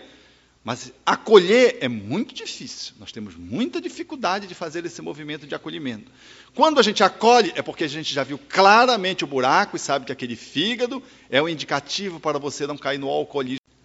Quando você acolhe, vocês têm com perfeita clareza de que a misericórdia divina trouxe você trazendo um formato físico em desalinho com a beleza sociocultural do teu tempo, para te proteger de alguns processos dolorosos. Aí te traz fisicamente numa condição de fealdade em relação ao lugar que tu nascestes, aonde o conceito estético não estimula e não te dá no ranking da beleza um status, mas vem exatamente para frear aquilo que tu fizeste com a tua beleza. E, acontece, você às vezes acolhe e sabe que veio com esta ou aquela conformação em desacordo com a tua sociedade para te dar a possibilidade de resgatar. E tu te ama, tu te aceita, tu vives legal, tu vives bem. É muito difícil nós encontrarmos essa posição. Essa posição é do perdão. Eu estou. O perdão não é a gente achar bonito ou feio. Não é dizer, não, esse meu pé, prancha, ele é lindo, se eu não acho que é lindo. Não, o meu pé é prancha, mas graças a esse pé prancha, a misericórdia divina me fez é, ter mais, desenvolver mais humildade. Porque tudo está no lugar, mas o pé, ele diz, ele, não, né? a minha base ela já revela. Então, tem um significado. Eu me lembro uma jovem que eu atendi, ela tinha um pezinho mas um pé bem pequeno, não era, não era defeito congênito, não, era um pé pequeno. E pé pequeno, proporcional, naturalmente, ao tamanho dela. E eu fiquei, e ela falava o quanto aquele pé incomodava. Incomodava porque ela tinha dificuldade de equilíbrio, porque ela era muito alta, relativamente alta, não era muito alta. Mas o pé era muito pequeno, era como se fosse pé de criança. E era o pé muito sensível, qualquer coisa doía. Era uma companheira que fazia parte de um grupo de Minas Gerais, do qual eu integrava, aonde nós estávamos sendo treinados no trabalhos psicoterapêutico de regressão de memória. E eu fui trabalhar uma dada sessão com ela. Para onde ela foi? Ela foi exatamente para a sessão de tortura. E qual era a área do corpo que ela torturava? O pé dos outros.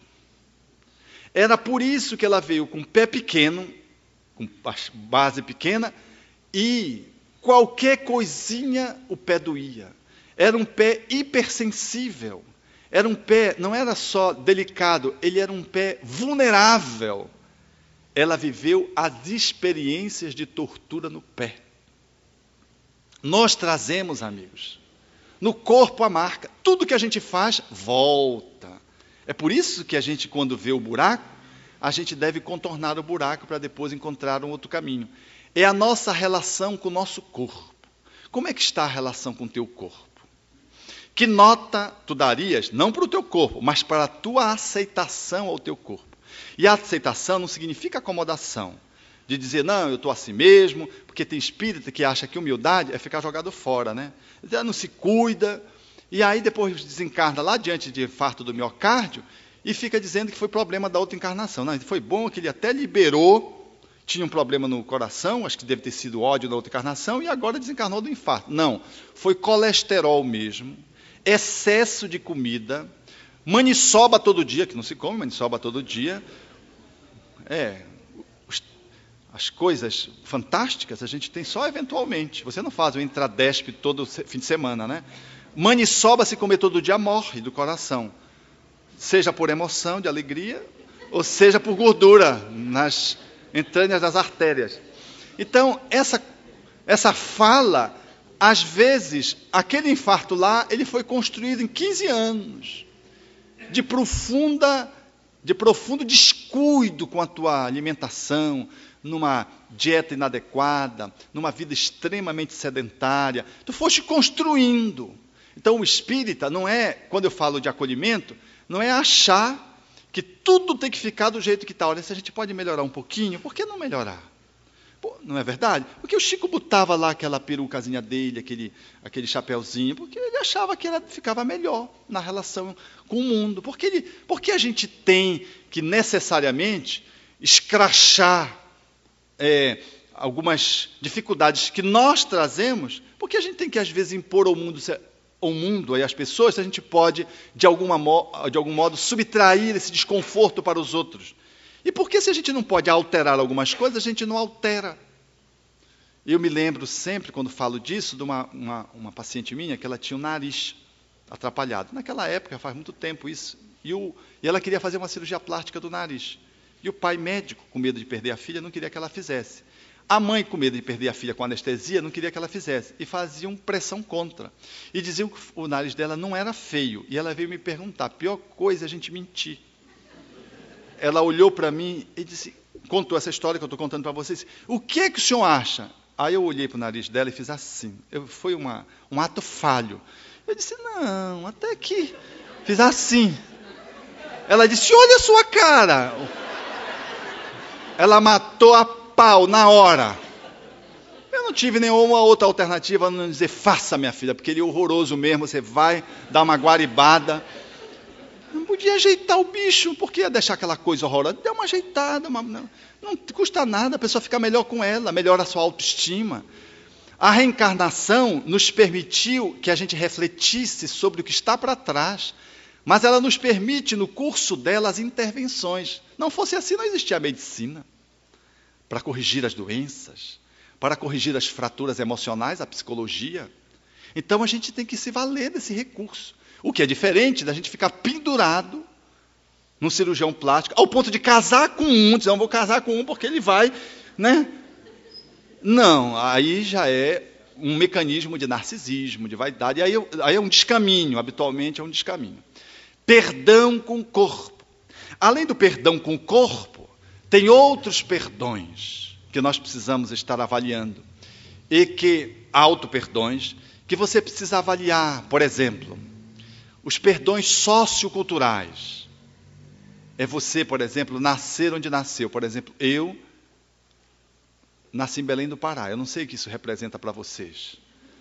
Mas tem muita gente que nasce em Belém do Pará e xinga. Eu vi nascer aqui nessa droga desse estado, não sei o quê. Na próxima, você acredita na reencarnação? Eu vou para Brasília, eu vou para o Paraná, os mais ousados querem vir para o Paraná. Eu vou para o Paraná. Eu, como não tenho essa bola toda e sei que não venho na próxima, eu já venho nessa de vez em quando para uns eventos aqui e acolá. Pelo menos passo um fim de semana no céu. Depois volto para o purgatório, né? Com zelo para não ir para o inferno, que é o Amapá, que fica um pouquinho mais atrás, que é mais quente. Às vezes nós temos dificuldade no lugar.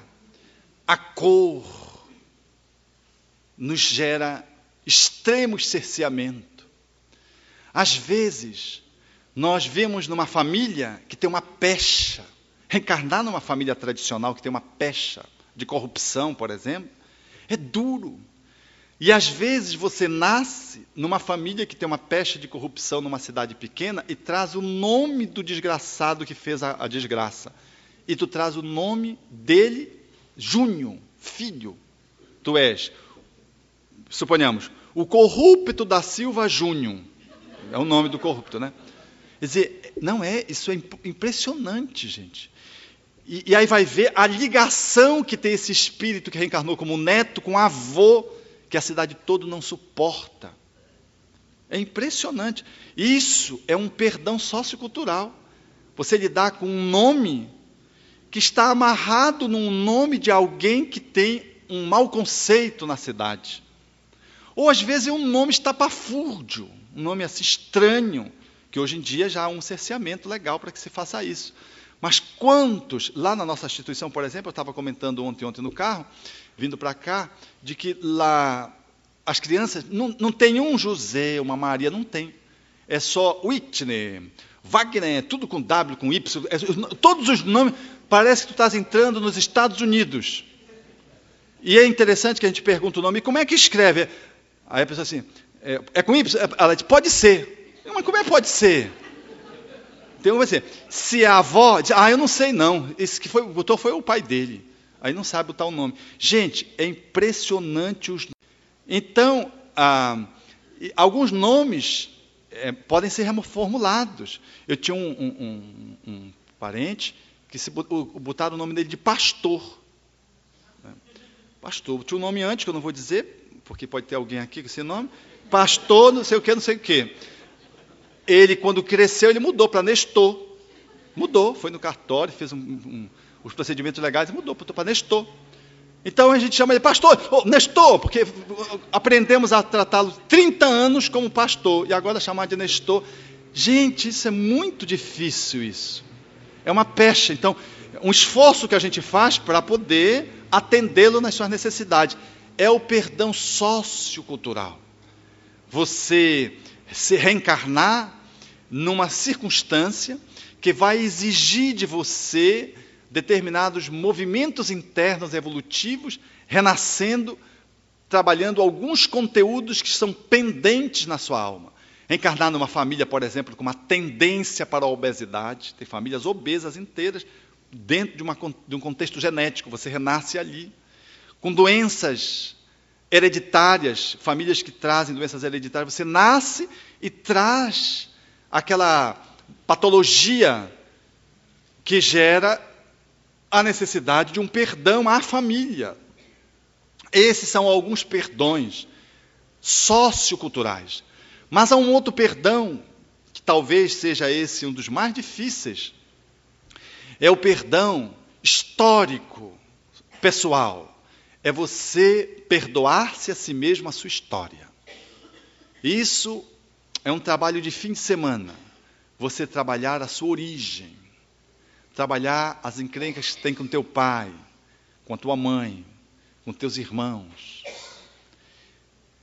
é, são conteúdos muito difíceis. São conteúdos tão difíceis que quando Freud vai estudar o psiquismo humano, ele estrutura a psicanálise, sobretudo centrada nessa triangulação pai, mãe, filhos. E ele tinha muita razão. A gente amplia quando considera a reencarnação. O núcleo familiar ele é o repositório das nossas maiores dores, precisando do auto-perdão. Então eu preciso me perdoar na relação com a minha mãe. Eu preciso me reconciliar na relação que tive com meu pai. Não tivemos os pais que desejamos. Idealizamos pais que não conseguiram atender às nossas expectativas pessoais. Fomos o irmão mais novo, por exemplo. Você é o filho. Qual é o filho que você é? O mais velho, do meio, o mais novo? Qual é o filho que você é? O que é melhor? Ser o mais velho o caçula? Dependendo da necessidade, você põe o bichinho lá, o, ditador, põe como caçula, porque o caçula ele fica lá atrás, dependendo, né? Às vezes não, às vezes ele precisa vir bem na frente, porque toda posição, por exemplo, na, no sistema é, dos irmãos, ou seja, dos filhos, nós temos uma posição que nos gera vantagem e desvantagem. O, o, o, o mais velho, lá para o norte, é o que mais apanha. É, porque os pais dizem, não, eu tenho que botar no jeito primeiro, porque se eu botar no jeito primeiro, os outros vêm. É tipo gado, põe o gado o primeiro na direção certa, o resto vai atrás, né? Então, por exemplo, o meu irmão, mais velho, foi o que mais apanhou. E ele tinha uma têmpera de não reclamar. Então o que acontece? Ele apanhava e segurava. Quando a mamãe batia, ela queria ver a gente chorar, para saber que tinha funcionado. Mas esse meu irmão não sabia disso. Então ele segurava, hum, ele só fazia hum, hum, e ela batia nas pernas, com cinturão ou com chinelo nas pernas. Plaft, plaft. Gente, ele apanhava. Diferentemente do segundo, depois eu vou dizer qual eu sou. Você já tão pensando. o segundo, eu tive, graças a Deus, essa possibilidade de ter gente da minha, antes de mim. Esse primeiro, que era um mau exemplo horrível, que gostava de apanhar, porque apanhava, apanhava, não reclamava a mãe, batia, batia, batia. E o, o, o, ele não chorava. O segundo, mais esperto, espírito matreiro, quando a mamãe levantava o cinturão para bater nele, sabe o que ele fazia? Corria, se jogava na cama. Ele é o mais alto de nós, ele tem 1,94m. Hoje, adulto. Agora deve ter encolhido um pouquinho. Ele colocava, não eram os pés, eram aquelas patas imensas na direção da mamãe e abriu uma boca que qualquer vizinha a um quilômetro ouvia. A mamãe dava a primeira cinturada nele, ai, chorava. Pronto. Ele apanhava muito pouco, porque a mamãe poderia ser acionada pelo conselho tutelar da época, o SOS criança, por estar espancando criança, mas nada. Ele não apanhava nada. Até hoje a gente brinca com ele que foi o que menos apanhou e o que mais gritou. Era inteligência. Né? Era inteligência, porque ele sabia que a estratégia da mamãe era ver o choro. E ele não regateava, não, não economizava.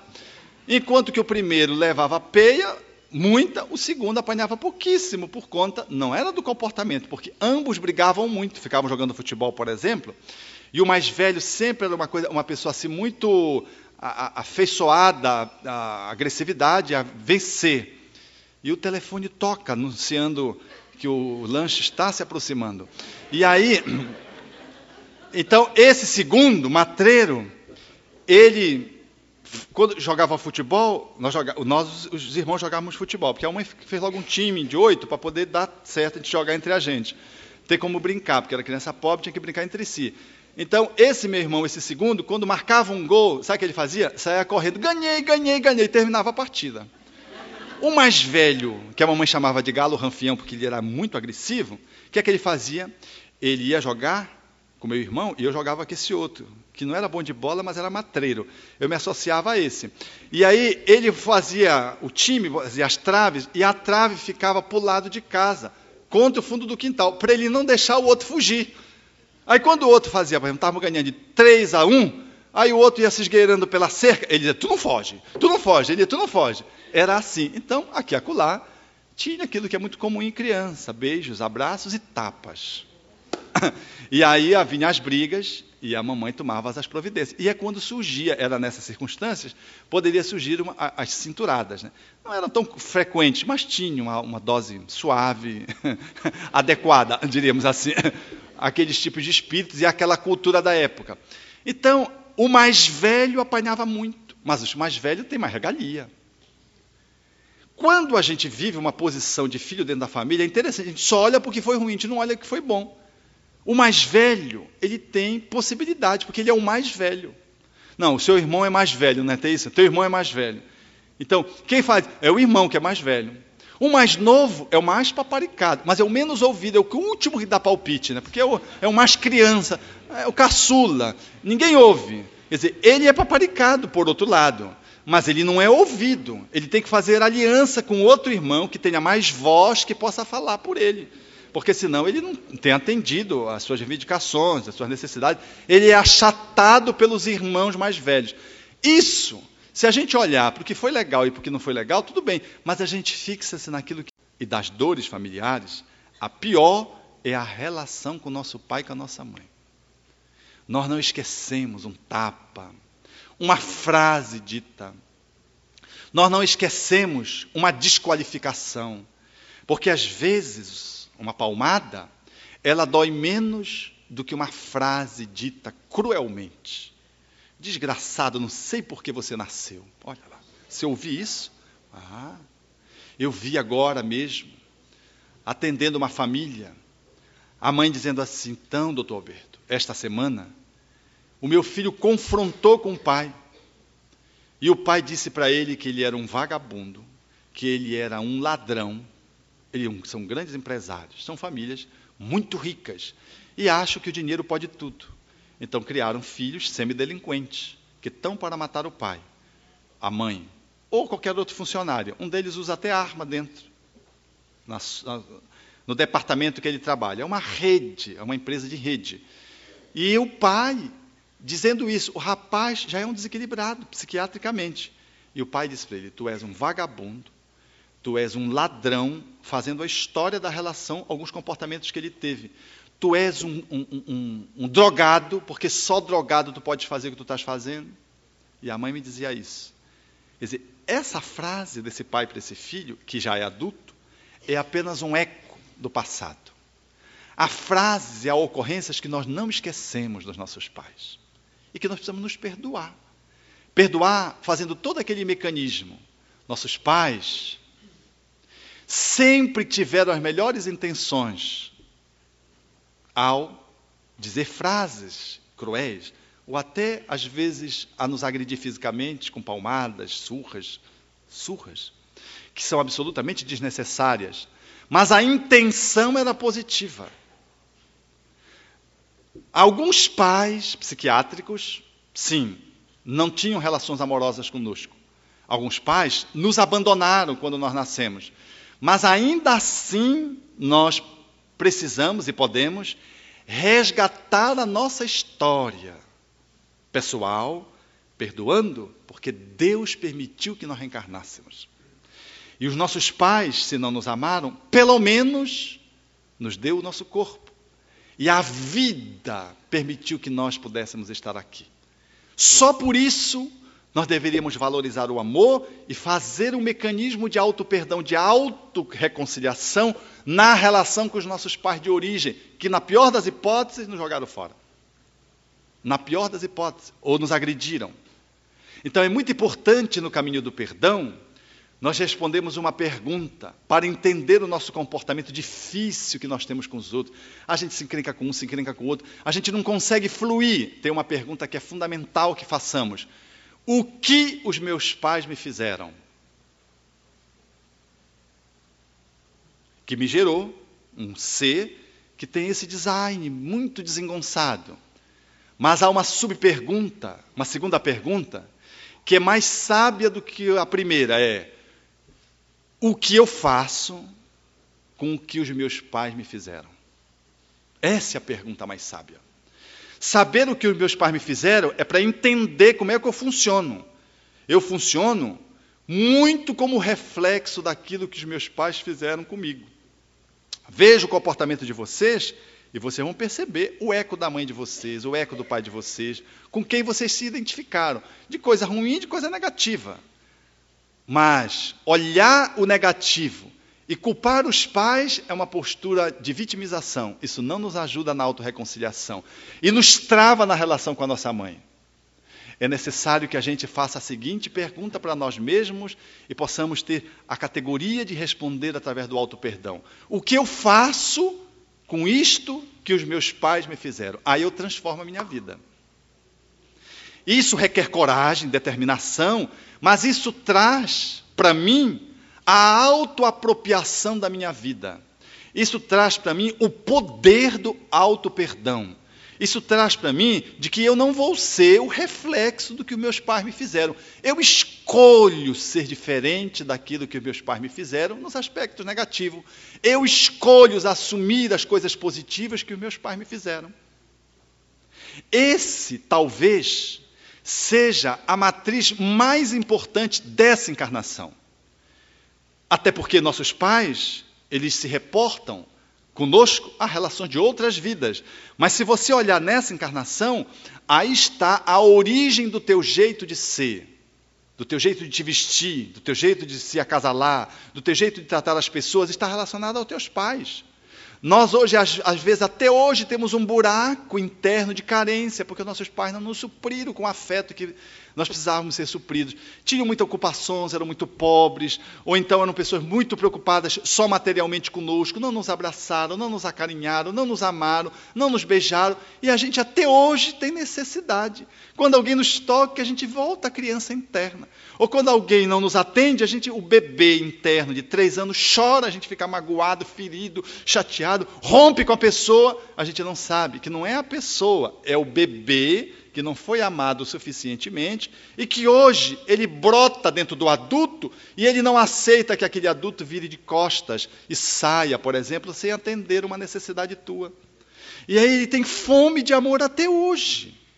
O alto perdão é a capacidade que eu tenho de voltar atrás e me nutrir.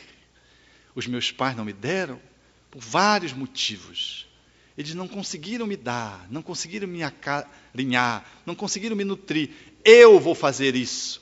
E vou fazer isso me auto-reconciliando e resgatando a minha relação com os meus pais.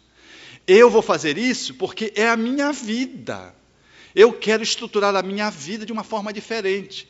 E à medida que eu for fazendo isso, as minhas relações de conflito, elas minimizam profundamente porque eu consegui um auto perdão através da auto-reconciliação, do reconcilia-te a ti com teu adversário. Fiz um movimento diferente com meus pais e com, minhas, com a minha mãe, e hoje tenho uma chegada nas pessoas mais madura, mais consciente, mais divina, mais profunda. Sou um ser humano que tem as minhas limitações, mas não aquelas limitações grandemente maturas que eu trazia anteriormente, a descoberta de que essas dores eram os reflexos da minha história familiar, nuclear, e que elas estavam, até hoje, me deixando refém e não me permitiam ter a leveza e a maturidade para ter um comportamento mais leve, mais suave, de harmonia, de melhor encaixe com a minha esposa, com o meu esposo, com os meus filhos. Eu faço com os meus filhos o que meus pais fizeram comigo, e às vezes faço até pior. Assumo posições agressivas com meu filho, tão cruéis quanto aquelas que eu sofri e que eu critiquei o meu pai e a minha mãe. Hoje, quando eu reconheço, eu reintinero a minha vida. Hoje, quando eu resgato a minha relação de alto amor, atendendo a criança interna que foi mutilada dentro de mim.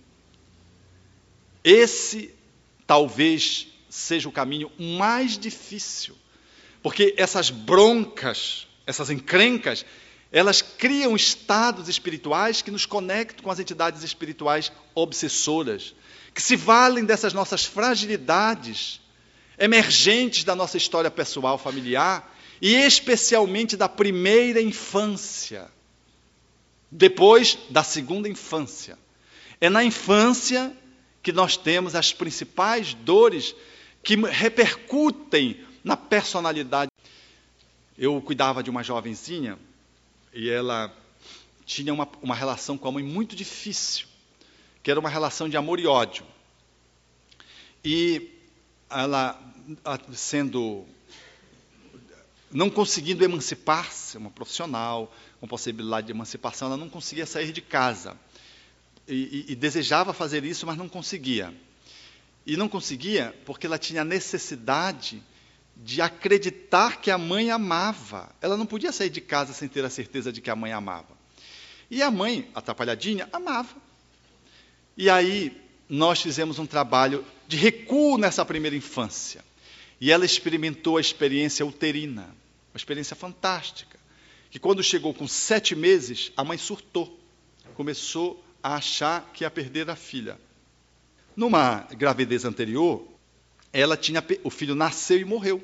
Ela tinha tido um feto, tinha tido uma criança, a criança nasceu e horas logo em seguida faleceu. E isso a traumatizou profundamente. Na gestação seguinte dessa moça, ela estava indo tudo bem quando chegou sete meses, veio aquela memória da gestação anterior e ela começou a achar que ia perder. E aí ela começou a negar a possibilidade de dar à luz. Porque dar à luz significava o quê? A criança nascer e morrer. E ela começou a tentar segurar a criança. Então, de sete a nove meses, a criança viveu o pavor de nascer, que era o pavor da mãe. E esse pavor foi se intensificando, e quando chegou no dia do parto, ela nas... não conseguia nascer, porque a mãe se negava, e o espírito não queria nascer. É muito interessante ver isso no, na, na, dinâmica intrauterina. Alguns querem nascer logo e alguns não querem nascer, porque tem medo, por vários motivos. Essa tinha medo de nascer porque ia morrer. Ela foi, portanto, feita uma cesariana. E quando o médico tira o espírito, lembrando dessa experiência, abomina o médico. O que fez ela entender o porquê ela odiava toda pessoa de branco. Ela não suportava gente de branco, porque eram os profissionais que estavam de jaleco branco no, no parto, as enfermeiras que estavam também vestidas de branco, e essa imagem do branco ficou profundamente grafada nela, porque foi um gesto de agressividade, porque tiraram tiraram-na do útero, que era o único espaço onde ela poderia viver segundo a concepção dela. Eles tiram a criança, vão cuidar da criança, atende a mãe. Quando eles voltam e trazem a criança para a mãe, quando apresentam a criança para a mãe, o que é que a mãe faz? Ela surtou e disse: Essa não é meu filho, minha filha morreu. Não, não é minha filha, não é minha filha. E rejeitava a criança. O médico, com uma delicadeza herodiana, agarrou a mãe e disse: Essa é o filho! Agarrou assim. Quase que ela botava os bofes para fora. E então foi uma cena muito traumática.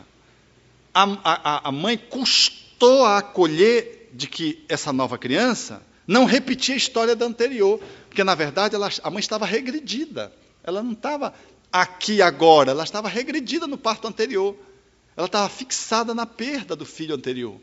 E por isso rejeitou. Mas a criança aceitou isso como uma, tomou isso como uma rejeição. Gente, esse fato do, do no, no, processo do nascimento, que é hoje traduzido claramente no livro é, do, do, pesquisador é, Stanislav Grof, que fez os estudos das matrizes perinatais, estuda os nossos traumas e tenta estudar como é que a gente se comporta em adulto a partir dos traumas que nós experimentamos nessa faixa perinatal. Essa, esse trauma foi o decisivo para ela ter essa relação com a mãe. Então, para ela, ela estava sempre querendo voltar ao útero da mãe. No momento que ela fez essa regressão para o útero e para o nascimento, e depois, quando eu mostrei, através dos sete meses, que ela tinha sido envolvida em profundo amor, uma das cenas é linda. Ela está no sexto mês, a mãe se embalando numa cadeira, ela descreve a penteadeira. A, a mãe está muito feliz, a, a porta entreaberta para o jardim, o sol era um amanhecer. Ela descreve detalhe, o friso de um determinado móvel. Ela descreve tudo com detalhes do que acontece. Quando chegou em casa, ela foi indagar da mãe. Não só o que tinha acontecido, e a mãe confirmou, mas também as cenas de amor. A mãe acariciando o ventre e falando palavras de amor para ela dentro do útero. Dizer, ela tinha sido amada. Teve um momento de desamor que ela se fixou naquele momento de desamor. A partir daí, meus amigos, essa jovem foi outra. A partir desse momento, ela desconectou do trauma. E ela começou a perceber que ela não só foi amada, mas foi muito amada por aquela mãe, que era meio atrapalhadinha, mas amava. E que teve esse trauma que não foi com ela, tinha sido com a história anterior, do, com o irmão que falecera. E, portanto, a partir daí, essa moça amadureceu psicologicamente. Comprou seu apartamento. Aí já era a mãe não querendo deixá-la ir. Se você for, vai acontecer uma desgraça. Aí ia visitar o apartamento disse, eu não estou sentindo uma energia boa aqui. Aquelas relações atrapalhadas, né? Eu não estou sentindo uma boa. Eu tenho uma intuição que se você vier para cá, você vai morrer. Ela tinha um pavor de morrer. Você vai morrer. E a, e a jovem trazia isso para as sessões terapêuticas, e eu dizia, não, ela que está com medo de morrer se você sair. Então ela está jogando o medo dela em você, não quer que você saia, está fazendo chantagem, é coisa de mãe, mãe é assim. Muda de interesse, e pai também, filho também, pronto, fique satisfeito, não fiquem aborrecidos comigo. Hoje, ela se emancipou para o bem dela e para o bem da mãe, que vivia um amor-apego e conseguiu se liberar através do caminho do alto amor, rompendo no processo da autorreconciliação e com a mãe, com uma grande mágoa de não ter sido amada pela mãe. Vejam que todos os caminhos do perdão, eles passam necessariamente pelos caminhos do amor. E todos os caminhos do amor só funcionam se eles passarem por você. Você é o responsável pela sua vida. Não delegue a ninguém a sua felicidade. Também não delegue a ninguém a sua infelicidade. Assuma. No momento que tu assumires, tu dás conta de entender que tu caíste no buraco por conta da tua própria escolha, negligência, e te demorastes profundamente nele face à tua resistência em contorná-lo. Cair no buraco muitas vezes é a nossa neurose, a gente vai e repete, repete.